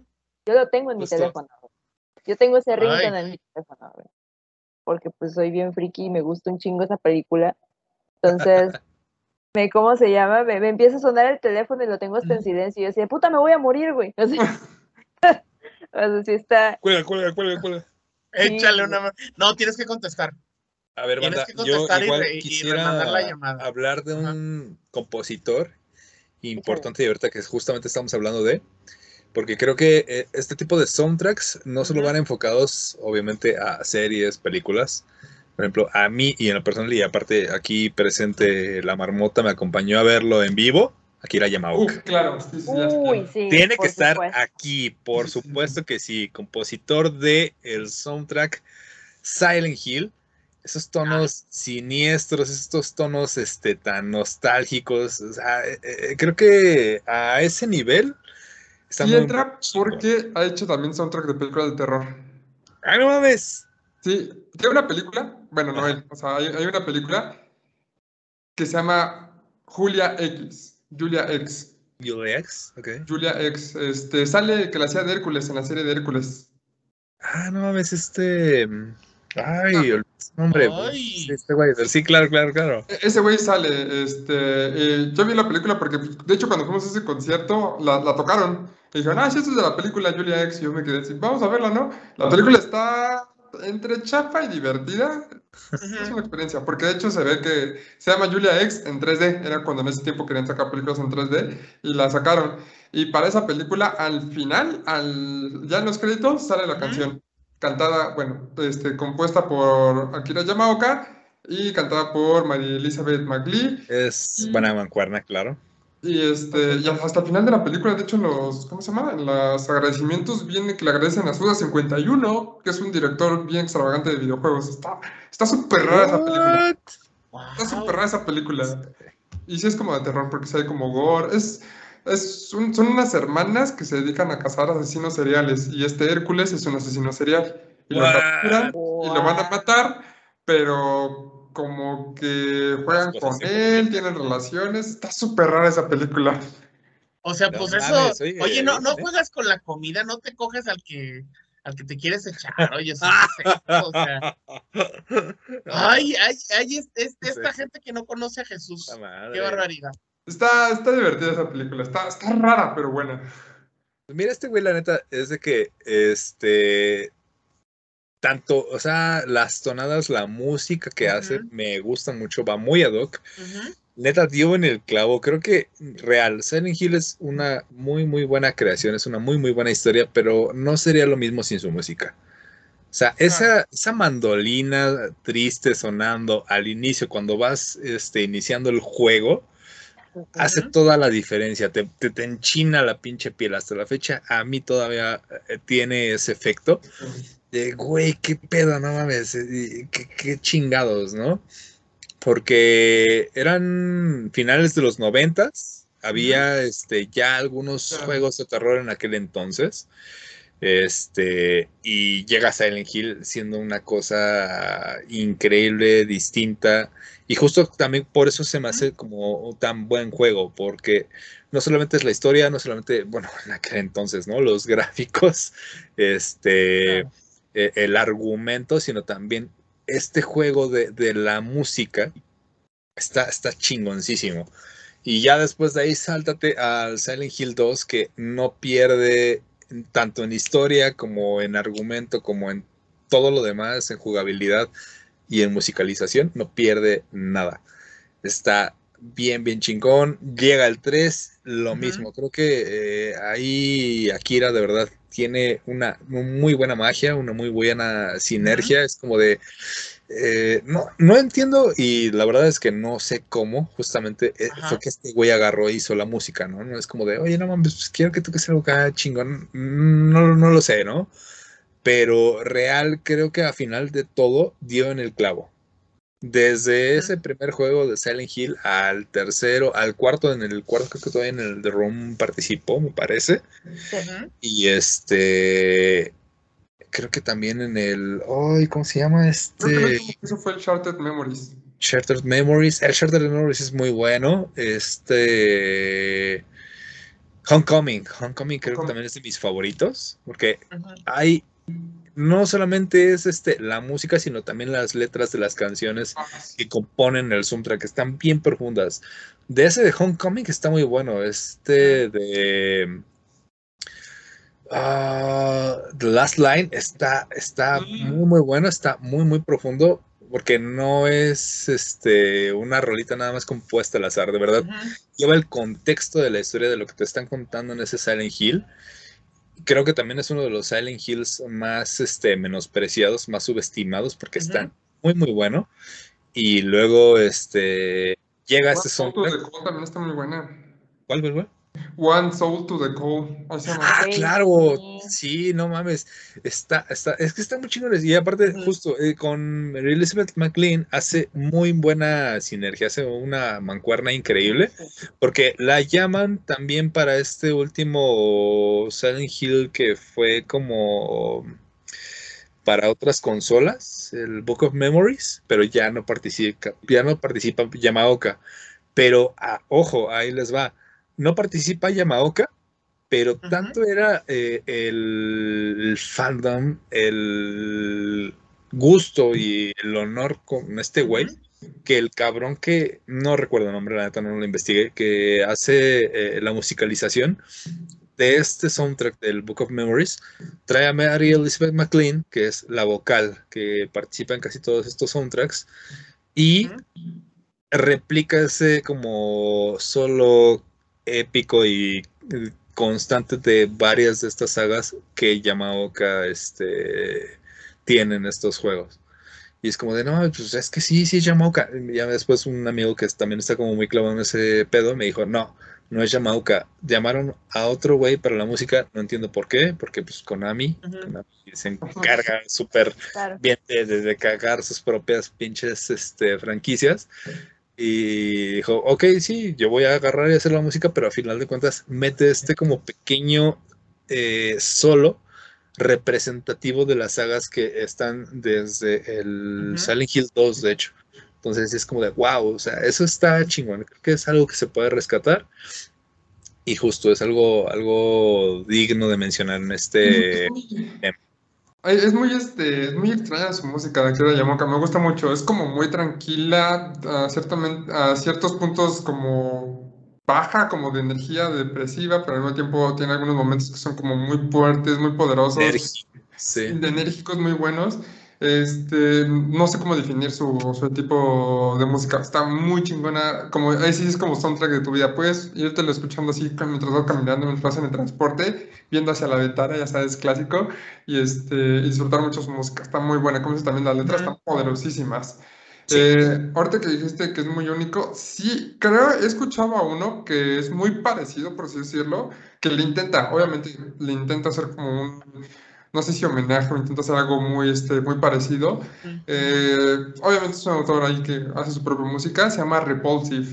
Ah, él, ha musicado, musicalizado este, videos de Dross, obviamente, pero tiene ahí su canal de Spotify y pues ahí puede subir, ahí tiene todas sus canciones y es muy, se parece mucho a Akira, entonces está, está chidito ahí. Ahorita que dijiste este videojuego, también se me ocurrió de otro ju- videojuego de terror, acción, no sé, este, Gustavo Santaolalla, que él sí ha hecho música Ah, Sí. Es, de ah, muchas es películas. terror drama, güey. Sí, sí, sí, claro. Y Pero- sí, creo que se tiene que mencionar, claro. En The Last of Us, la música que él pone también es como depresiva, pero al mismo tiempo como reflexiva y hasta ciertos puntos sí tensa, porque también musicaliza así ciertos momentos de, de persecuciones y demás, que es de, ¡ay, voy a morir! Pero Es que nuevamente Pues, era lo que se tocaba hace rato. No se trata solamente de la fotografía, la escena, las voces, sino también la música y juega un papel muy, muy importante. Y en este juego, puta, pues digo, hasta documentales han, han, este, dedicado a este cabrón y sobre todo en ese enfoque, en este juego. Este, entonces, sí, definitivamente también tendría que ser mencionado ahorita. Claro que y sí. ahorita que va a salir la, la serie, pues a lo mejor lo van a utilizar. Yo creo que sí lo van a utilizar su música o poner algo. le llegan al dinero porque lo que le gusta a este güey es el dinero. O sea, le sabe a su labor. Este, a mí me gustaba, a mí me agradaba más Gustavo Santaolalla cuando era un hippie grupo. que, Un, hippie, claro, que que cantaba en un grupo que se llamaba Arcoiris. Este, compuso el blues de Dana, que es una de las rolas de rock argentino más chingonas que han existido, que vivió en, en comuna hippie, eh, los del grupo con una, con una morra que no, no los dejaba coger. Este, y aguantaron como, aguantaron ahí unos meses.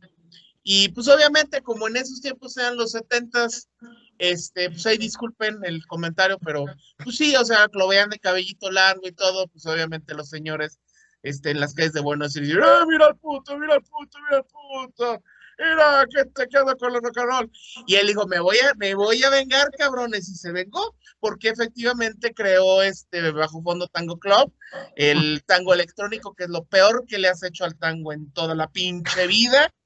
Reconozco que, el, que la, o sea, bien jugado, bien jugado, le hiciste un golpe mortal al tango porque se volvió en una cosa horrible, que se, que se, que se escuchaba en lugares horribles, y el güey se hinchó de dinero y de ahí vino su gran este, proyección este, mundial. Este, eh, y bueno, bien jugado, o sea, lo reconozco, pero pues sí, de todas maneras, cuando digas estamos ante la ley, ¡ay, qué horror! Yo prefiero el blues de Dano Amanecer Campestre, que era una canción muy bonita, sobre todo cuando traías el monchis y muchas ganas de comer porquería, como buen hippie marihuano que uno pudo haber sido.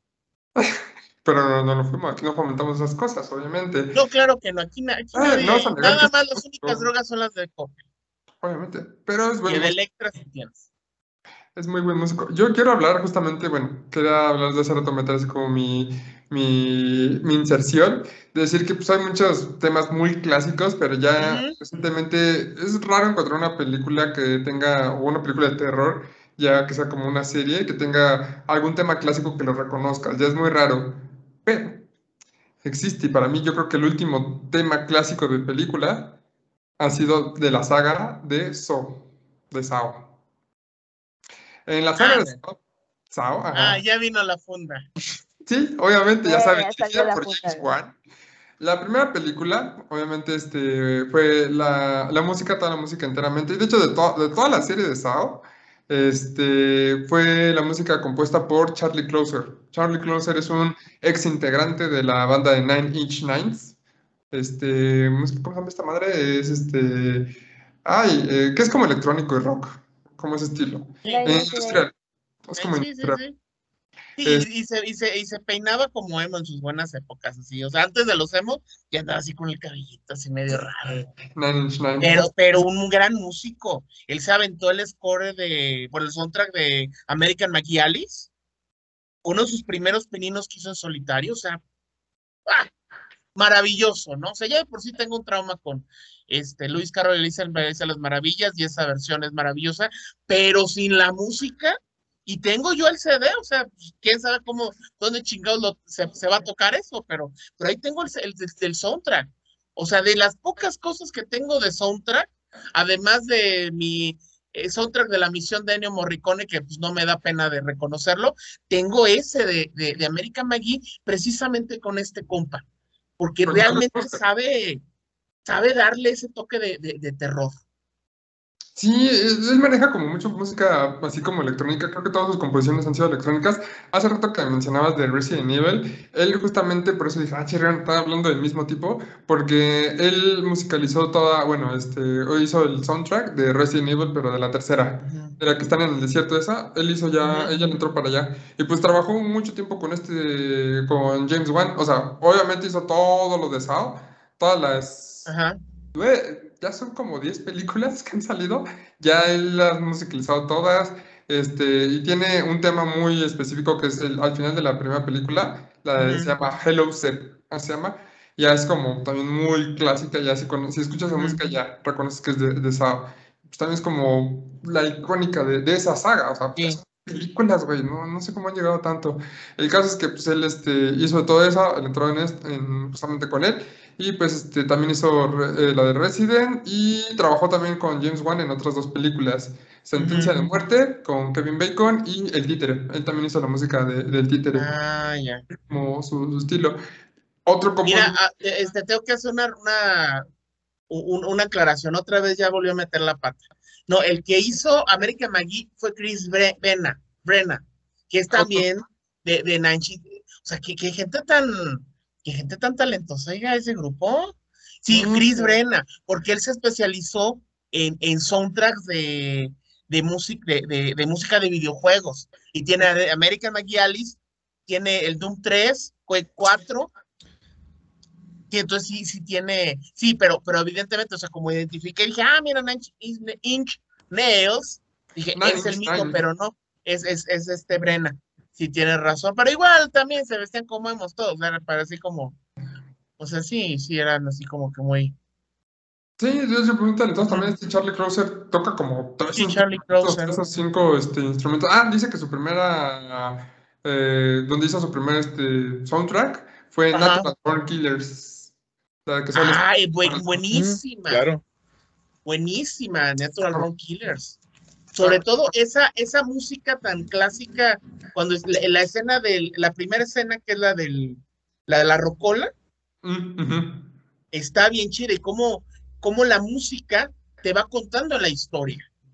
Y cuando te, cuando se te van así como que recordando el, el es- la, todo el escenario de, de, de- de abuso y cómo la, este, llega este cuate y asesinan a los padres y todo. Esa parte es maravillosa y se explica mediante la música, como si fuera esas este, sitcoms gringas, este, ochenteras, muy conservadoras, este, y le van metiendo una música muy, con, con un, con un toque muy, muy, este, muy, muy de finales de los sesentas, Sí, porque está Este, como. muy Stephen Wolf.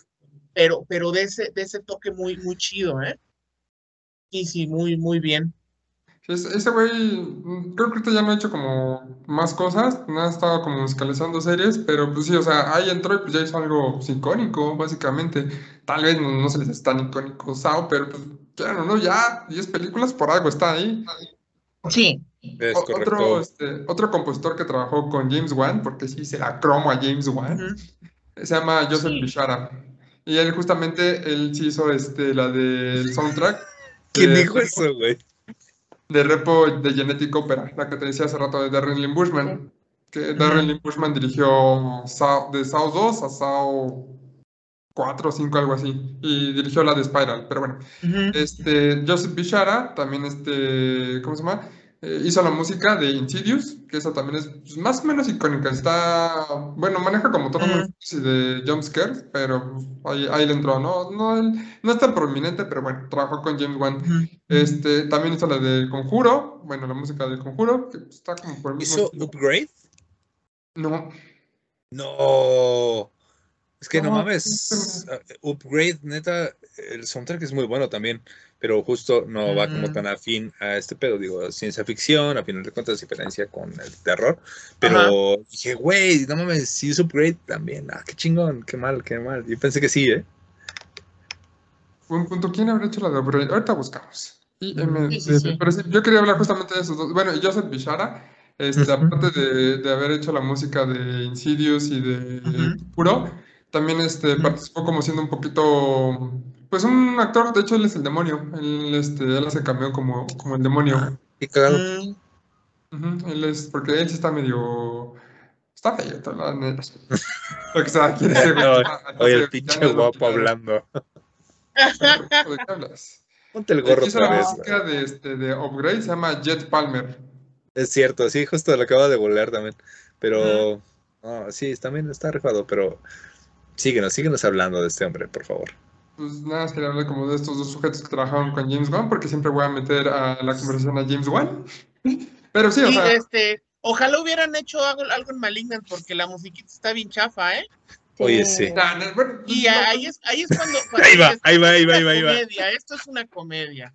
la es cancioncita cuando- está chida, la verdad no, no recuerdo quién hizo Maligna. La cancioncita está chida, cómo está implementada en ciertos momentos, no tanto, pero sí. Este. Sí, está chida. Pero bueno,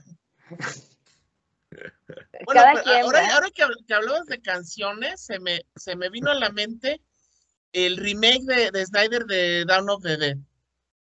Esta canción sí. de inicio, Claro. que si bien el soundtrack es bueno que hizo Tyler Bates, que fue su primer pinino ahí en, en cine, este, bueno, por lo menos con creo que cine de terror, este, que, que es el, que es el director de, de 300, bueno, el, el director musical de 300, de las de John Wick, las de, este, la de Soccer Punch, aunque nada, a muchos no les guste, la música está amo. chingona, Mm. pero aparte de eso, la música no hubiera sido lo mismo sin esta canción de, de mi buen Johnny Cash, Cabrón. When the Man Comes The Around. Man Comes Around. Ah, está Ese inicio es, no mames. Icónico, No mames, inolvidable. con su voz ya, ya muy madura, este, muy gringo el- e- este, e- en, en ese estilo y ves cómo, cómo, cómo se está cayendo la humanidad, empezando por. Estados Unidos, con la música de este hombre que prácticamente te está narrando el apocalipsis zombie. Es que es Ah, real, o sea, es la mejor manera en la que el apocalipsis puede ser narrado, con Johnny Cash de fondo.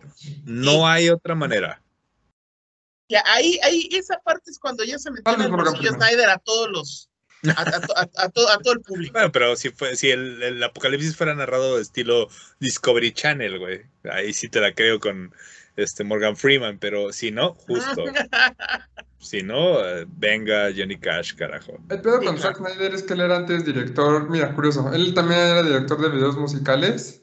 Sí. Este, pues ya después le- se nota mucho porque en todas sus películas siempre meten sus momentos musicales de slow-mo Pues y una del Zombie Army, ¿no? También. O sea, pone la canción y después hace algo se mencionó en su momento de que hace muy buenos intros. O sea, Zombie Army, Sí. muy buen intro, está chingón. Y yo no me hubiera quedado con eso, con el intro, o sea, Sí, exacto. y sí, Como con, con la música güey. muy chida, ¿no? O sea,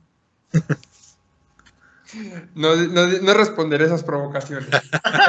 Pero Edgar Wright, Edgar Wright también fue de, de- de videos musicales, pero él sí supo como salirse de ahí. Él supo más bien como agarrar el estilo y no quedarse en videos musicales. Zack Snyder sigue haciendo videos musicales en todas sus películas, le mete chingos de músicas.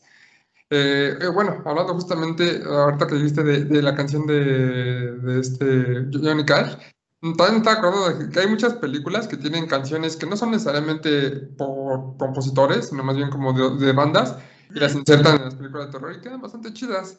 Hace rato que mencionaste la de Guerra Mundial Z, está en la canción de Muse, este, Intermission, no, ¿cómo se llama la canción de Muse? ¿Cuál de todas? System. Ah, Isolated System, este, esa canción de Muse está durante toda la de Ajá. toda la Guerra Mundial Z, está, es el opening, pero al mismo tiempo durante otras escenas la vuelven a poner y queda muy chida, porque o sea, no, no sé, cómo, por alguna manera queda es medio terrorífica, pero al mismo tiempo como que se entiende que es un sistema, robótica, no sé, está, está muy chida esta canción. Por ejemplo, justo creo que también uno de los soundtracks que antes de que se nos pase serían, o bueno, no soundtracks, pero al menos canciones icónicas en una película que todos hemos escuchado y que ubicamos. Es este, esta canción, eh, ¿cómo se llama? In the House, In the Heartbeat, de este 28 días después. Ah, sí. De Exterminio le pusieron, bueno, la tradujeron aquí de esta peli. Está buenísima. Ese soundtrack igual justamente cuando este Ujú. este cabrón ya se, se pone acá en modo badass, creo que también es, es, icónica. Y justo también en esa misma película estaba, si mal no recuerdo, creo que este, ahorita que estabas mencionando a Muse, en la segunda está Shrinking Universe, creo que es parte del soundtrack, si mal no recuerdo. Sí, ¿no? Mm, Ah, igual si no, este, alguien corríjame, porque, o al menos que haya visto así un fan made. que está esa canción de Shrinking Universe, que está muy, muy buena. Y sale este, una escena súper, Ah. súper icónica de esta, de esta peli. Pero bueno, si no, independientemente de esta primer canción de esa peli, igual creo que justo como fue con Tiburón, como con El Exorcista, como con Halloween, es de esas tonaditas, porque es pura música, pura música, no hay letra, no hay tonada, no hay nadie cantando, o sea, es pura música que tú identificas, es de esas canciones que vas a andar viendo en eh, videos de anime hechos fan-made o algo por el estilo, estas musicalizaciones, estos remix así súper extraños, pero ahí lo vas a ver y lo vas a ubicar, creo que también es importante mencionarlos. Ujú. Voy a investigar, no, no tengo el nombre, pero ahorita de una vez lo voy a googlear. El que lo ¿Quién- quién se llama? John Murphy. ¿Es Ujú. James Murphy? John Murphy, ¿no? John. John Murphy. John Murphy. John Ah. Murphy. Súper genérico su nombre. Ahorita que de, de mención, yo quiero hacer una Ujú. mención especial también, ya que dijiste Halloween y ya hemos mencionado mucho Halloween. ¿Mm? El que compuso la música de Halloween es otro gran director de películas de terror. John Carpenter. ¡Carajo! John Carpenter hizo la música de, de Ujú. Halloween. No mames. es. Él dijo que era como una toneta así súper simple. Casual. Ajá, porque el güey dijo, pues yo no sé tanto tocar instrumentos, voy a poner esta tonadita y ya. O sea, Halloween fue de bajo piso, bajísimo presupuesto, entonces él dijo, pues yo hago la música, yo le entro también ahí. Él hizo la música de Halloween y se quedó. Es, es icónico, o sea, hasta la fecha, hasta Halloween Kills, sigue siendo su tonadita. Lo metieron a él a que hiciera la música de Halloween Kills. Este Rob Zombie hizo como su propia versión de la cancioncita de Halloween, que está muy chida, ah, este Rob Zombie con su música ahí. Este, pero sí, o sea, John Carpenter dijo, pues yo le entro a la música también. Y e hizo la música de otras películas suyas, hizo la música para este Escape de Nueva York, para They Live y para este In the Mouth of Madness, que pues ya se es mucho como sintetizador, muy relax. Y de, de hecho mi- me, me late mucho ese, ese- esa vibra synthwave, es este, mucho de sintetizador. Me late mucho, de hecho, tiene sus discos ahí este John Carpenter con su propia música. Obviamente se nota así como ese estilo sintetizador, medio oscurón, medio tenebroso. Está, está muy Chingón. es muy bueno. De hecho, ya conté esta anécdota que justamente en la universidad la conté, que para solicitar la música que tenemos de intro para el podcast, eh, le dije a este, ¿cómo se llama? A- A al otro Eric, que Ah, hiciera no, a Eric. sí, A Eric cierto. el bueno. a Eric Eric el Bueno. Bueno. Está como una música igual, así como estilo sintetizador medio, medio Carpenter, y de hecho el intro de, nuestra, de nuestro podcast es un intro muy carpenteriano. Pero original. O sea, Pero original. sí, sí, para que no empiecen a decir, ay, miren, se están robando. Yeah. Porque, porque sí, el, el problema de los derechos de autor siempre ahí está. Y un ejemplo es el soundtrack que no existe de The Shining, de Stanley Kubrick. Porque Oh, si tú siempre. ves, Kubrick simplemente dijo, a ver, agarró al editor musical, dijo, a ver, estas rolas, y empezó a seleccionar este, piezas musicales, este, rescató a la orquesta de Ray Noble con Al Bowley cantando pues esta canción del final que es clásica, la de Midnight, The Stars and You. Midnight, the Stars and You, que es maravillosa, obviamente yo acabo de, de partir en la madre con mi, con mi, con mi voz de pito calabaza, pero, pero sí, el gran problema es que dices, ay, quiero el soundtrack, pues papacito, no sé si actualmente, pero en su momento no se pudo por asuntos de copyright. O sea, salió en, el, eh, en la película, pero ya al momento de querer musicalizar, de, de querer este, este, eh, eh, juntarlo y ponerlo en un disco, no se pudo, papacito. ¿Por qué? Pues por el copyright. Sí, o sea, ¿y cómo le vas a decir a Kubrick? No, pues es que esto no por copyright, pues no. En aquel entonces, por Claro. supuesto. A ver, póntele. Sí, o sea, del, del berrinche, vamos a repetir esta escena 50 veces, güey, porque no me gusta la música. O sea, Ahorita que cantaste tan bonito esa canción final de Shining, me recordó a otra canción que sale en, lo siento, Insidious, la de Tip Ay. De Tulips, con este Tiny Tim. Mm, claro, claro, claro. Cuando está afilándose sus garritas. Sus garras. No mames, está bien creepy esa canción y la- si lo ves solita la canción es de, no da miedo tanto, pero ya con la película La escena es perturbadora, claro. muy cabrona. A mí me recordó, por ejemplo, y creo que también es algo digno de mencionarse, por supuesto, Jeepers Creepers. Sí, también lo pensé. Ah, claro. Ah, ves, claro. sí, que, la cantaba Luis, Lu- Luis porque- Armstrong. O sea, y es que, o sea, es justo, es parte esencial de la película. Es como de, no ves, la canción te va a decir cuando estés cerca este culero, güey. Claro. Entonces, Sí. eso está bien chingón también. eh, Entonces, y, por y no, y no es algo de terror, o sea, es una, es una canción muy alegre, ¿no? O sea, y, y, y ellos la, la retuercen de tal manera que. Eh, Exacto, esa es la parte como maligna de que pues, eh, sí es, es una pinche señal de advertencia para ti, pero pues justamente claro, para ese güey sea- es una cuestión feliz porque justo es como de, ah, sí, a huevo, ya, que están estos culeros. Sí, se los es, como si aquí sea una película de terror y empezara a sonar el sirenito, ¿no? Con este rioto. Oídas, sirenito. Ay, güey, ahorita me voy a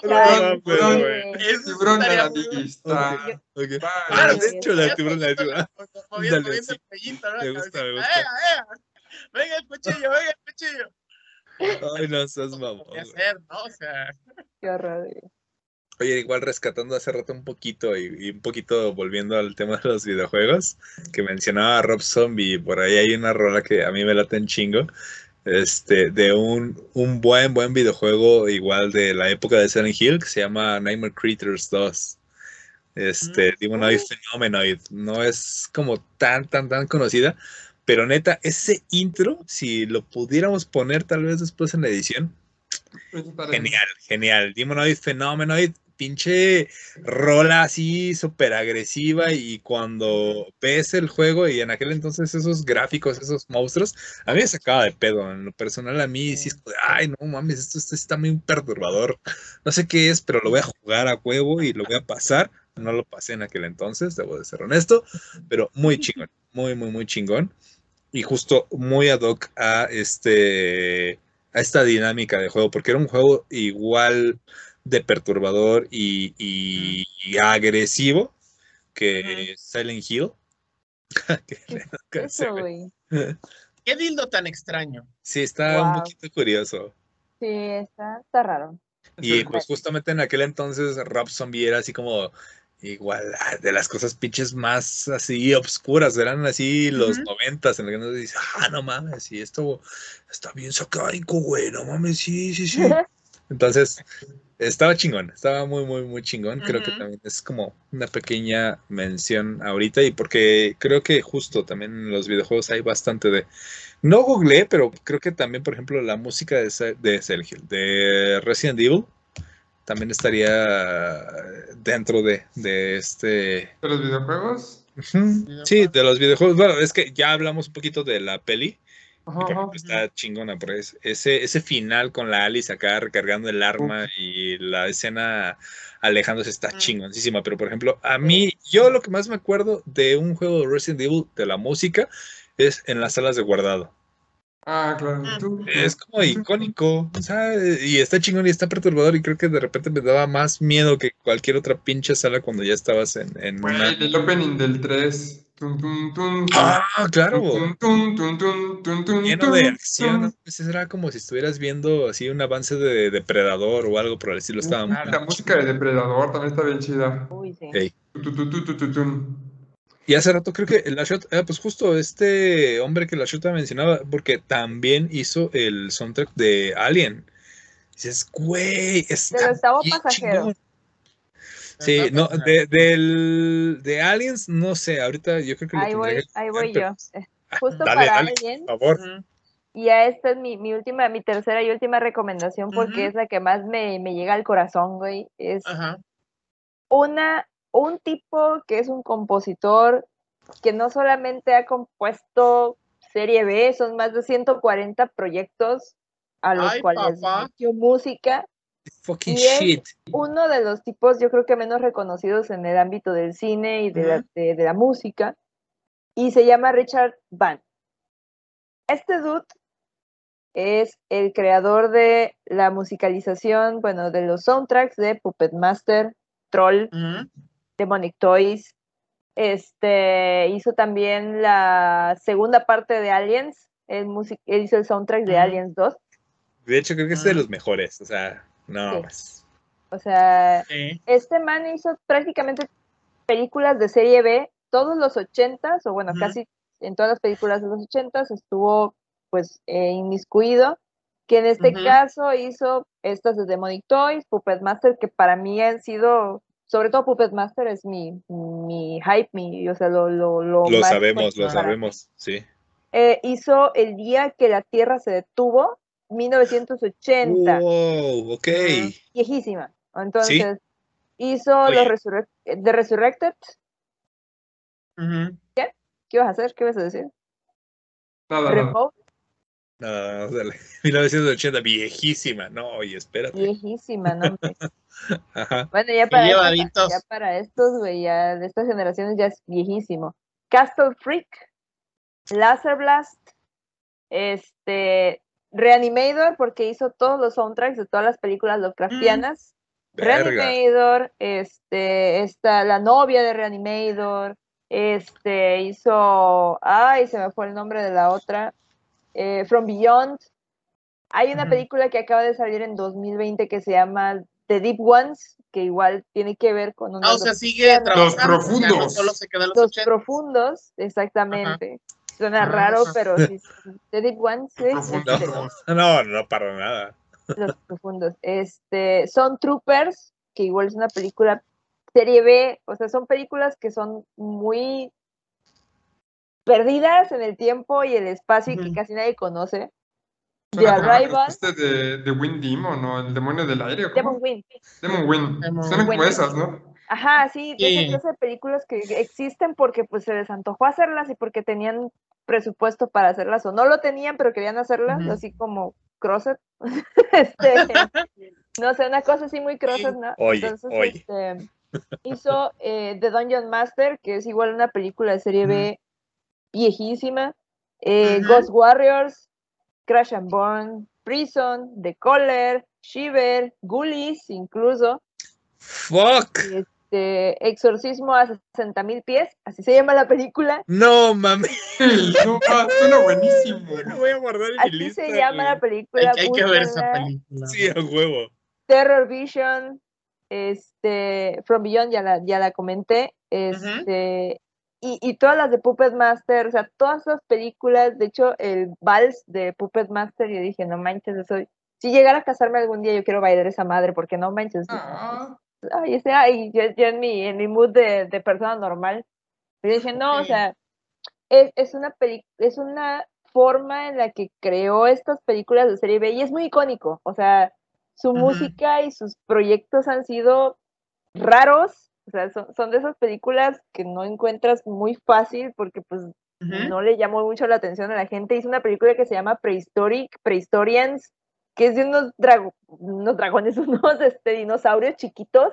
sí, se la vi. Vi las Esa- cuatro, están bien chidas. Sí, o sea, esos Yo los sí, no de mi soundtracks- vida. Cuatro, güey. ¿Qué pedo? O sea, ¿qué clase de trilogía del domingo del 5 es esta, güey? Las vi en el Sí. 5. Ya Sí, sé, se se lo dije. esos domingos de cine permanece ¿No voluntario. se llamaban. Preisteria o algo así? Algo así, te- tenían, tenían nombres, pero son unos dinosaurios chiquitos, o sea, y... Les y- gustaba tomar cereal o chocolate, no sé. ¿A quién, no? Estaba bien cagada, esas películas están bien chidas. Sí. Ah, son esas películas que te marcan cuando eres niño porque las viste en el 5, güey. Y yo, la neta, sí vi Trolls, vi este, la de Ghoulies, que es película viejísima, o sea, y- icónica, sobre todo de serie B, que dices, güey, ya la ves ahorita y dices, güey, qué mamada estaba viendo cuando tenía 5 o 6 años, o sea, no. manches. ¿qué onda? Sí. Sí, Suena que ese compa dormía junto a su sintetizador, ¿eh? O sea. Sí. Y sobre todo por los ochentas, que es donde predomina mucho el sintetizador en el cine, sobre todo en la serie B. Sí, Sí. es.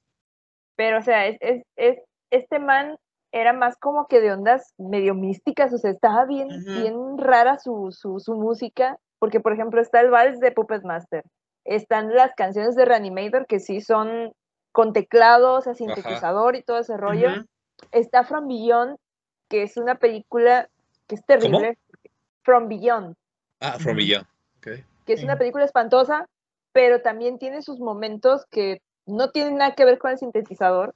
eh, Ujú. Y es, es, es, es- te crea una atmósfera. Vuelvo, volvemos a lo mismo, ¿no? Te crea la atmósfera Ujú. que se supone que debería de tener la película de terror, pero pues no es para nada de terror. Es una pésima Ujú. película. Pero pues Lovecraftiana, a final de cuentas, ¿verdad? Y pues porque fan de Lovecraft, pues uno se tiene que aprender esas cosas, ¿verdad?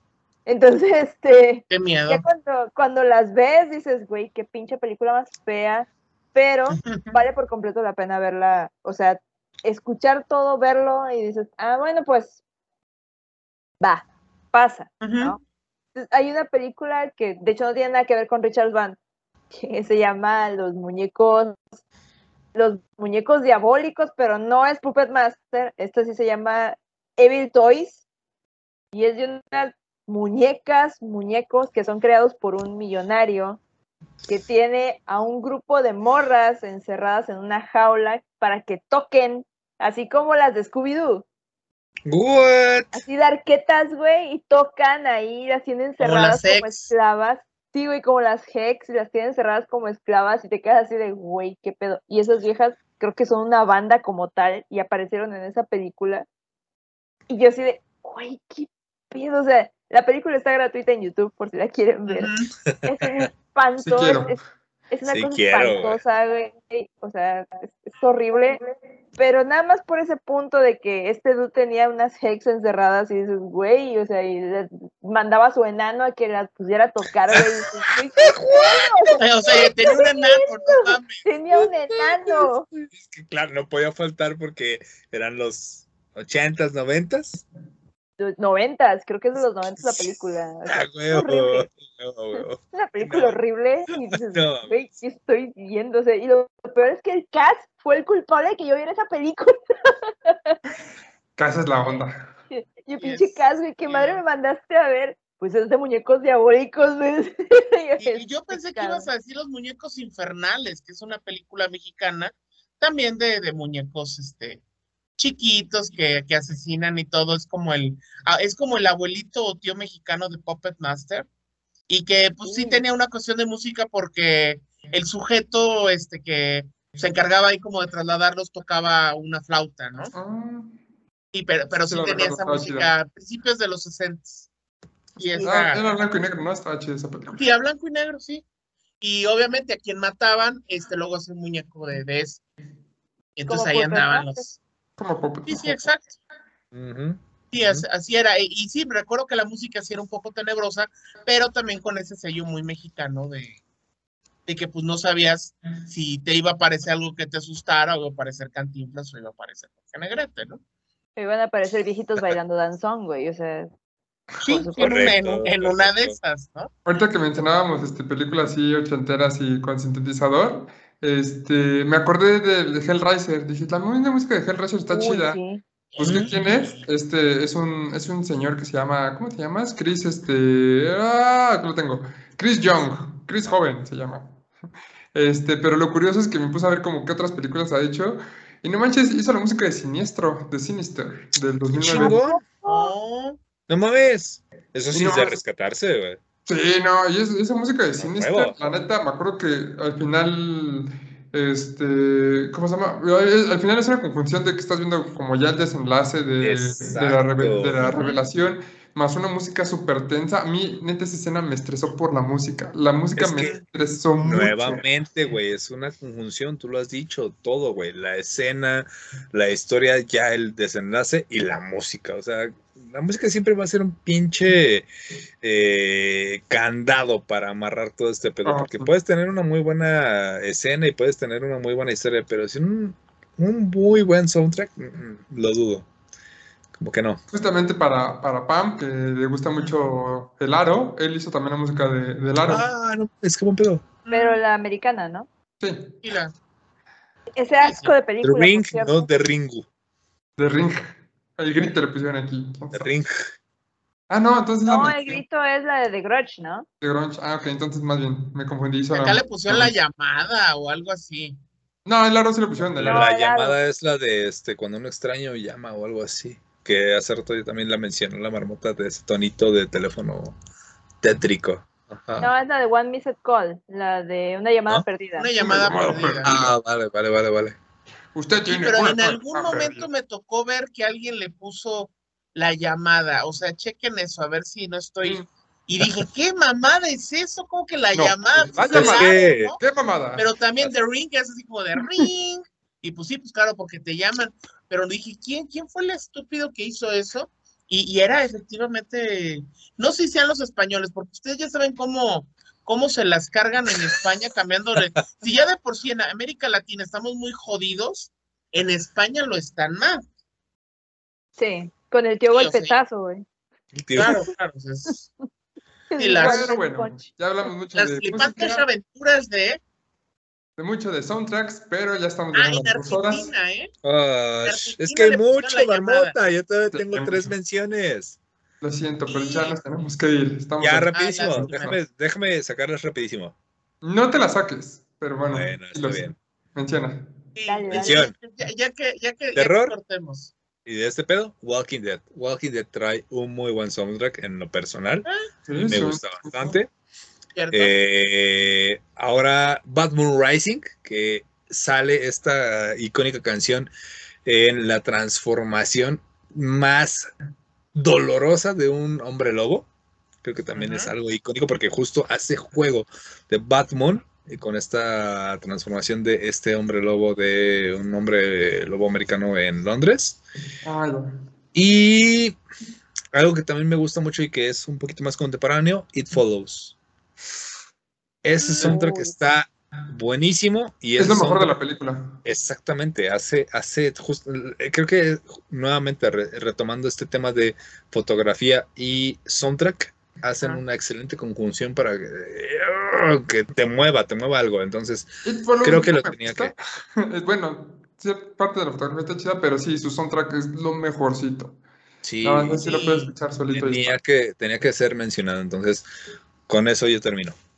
Ah, sí, sí. Y, y sabes que hay una, hay algo que no podemos olvidar. Es Belanova en el remake de Hasta el viento tiene miedo. Sala, a ver. Qué cosa tan maravillosa. sea, qué No, no, barbaridad. María Belanova. Daniela y su sonido láser, güey. Ah, también, también, María. Daniela sonido láser, o sea, chulada de soundtrack, lo voy a buscar. No, hombre. Ya, y déjate, lo peor es que dejamos de lado el. ¿Cómo París? O sea, ¿dónde quedó Ay, ese piano, bonito. güey? Con una María Daniela y En su este sonido caso era como París, Qué era horror. como la condesa, ¿no? O sea, Como la Condechi. Así como hay soundtracks buenos, hay soundtracks terribles, malísimos. Pero ya, sí, justo. y un día hablaremos de ellos. Como el de Malignant. A huevo. llegamos a las dos horas, ya nos tenemos que ir. Yo soy Ya, la ya te voy a Marmota. cortar. Y adiós, Nacho. Adiós. Y adiós, Eric. Nos vemos, los quiero. No adiós, y adiós, este. no.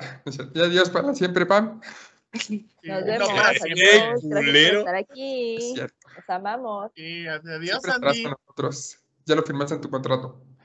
Y pues bueno, yo soy la Marmota. Ya saben, aquí estamos este, en nuestro podcast. todo este, todos los martes en Facebook, en Necropsia Podcast. Todos los jueves en nuestro canal de Twitch, Necropsia Podcast. También tenemos, este, bueno, obviamente, probablemente nos están escuchando aquí en Spotify. Tenemos Instagram.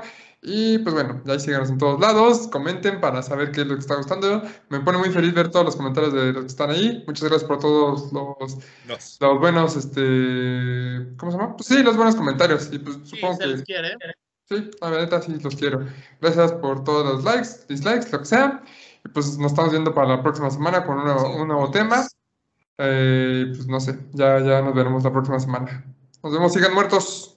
Bye bye.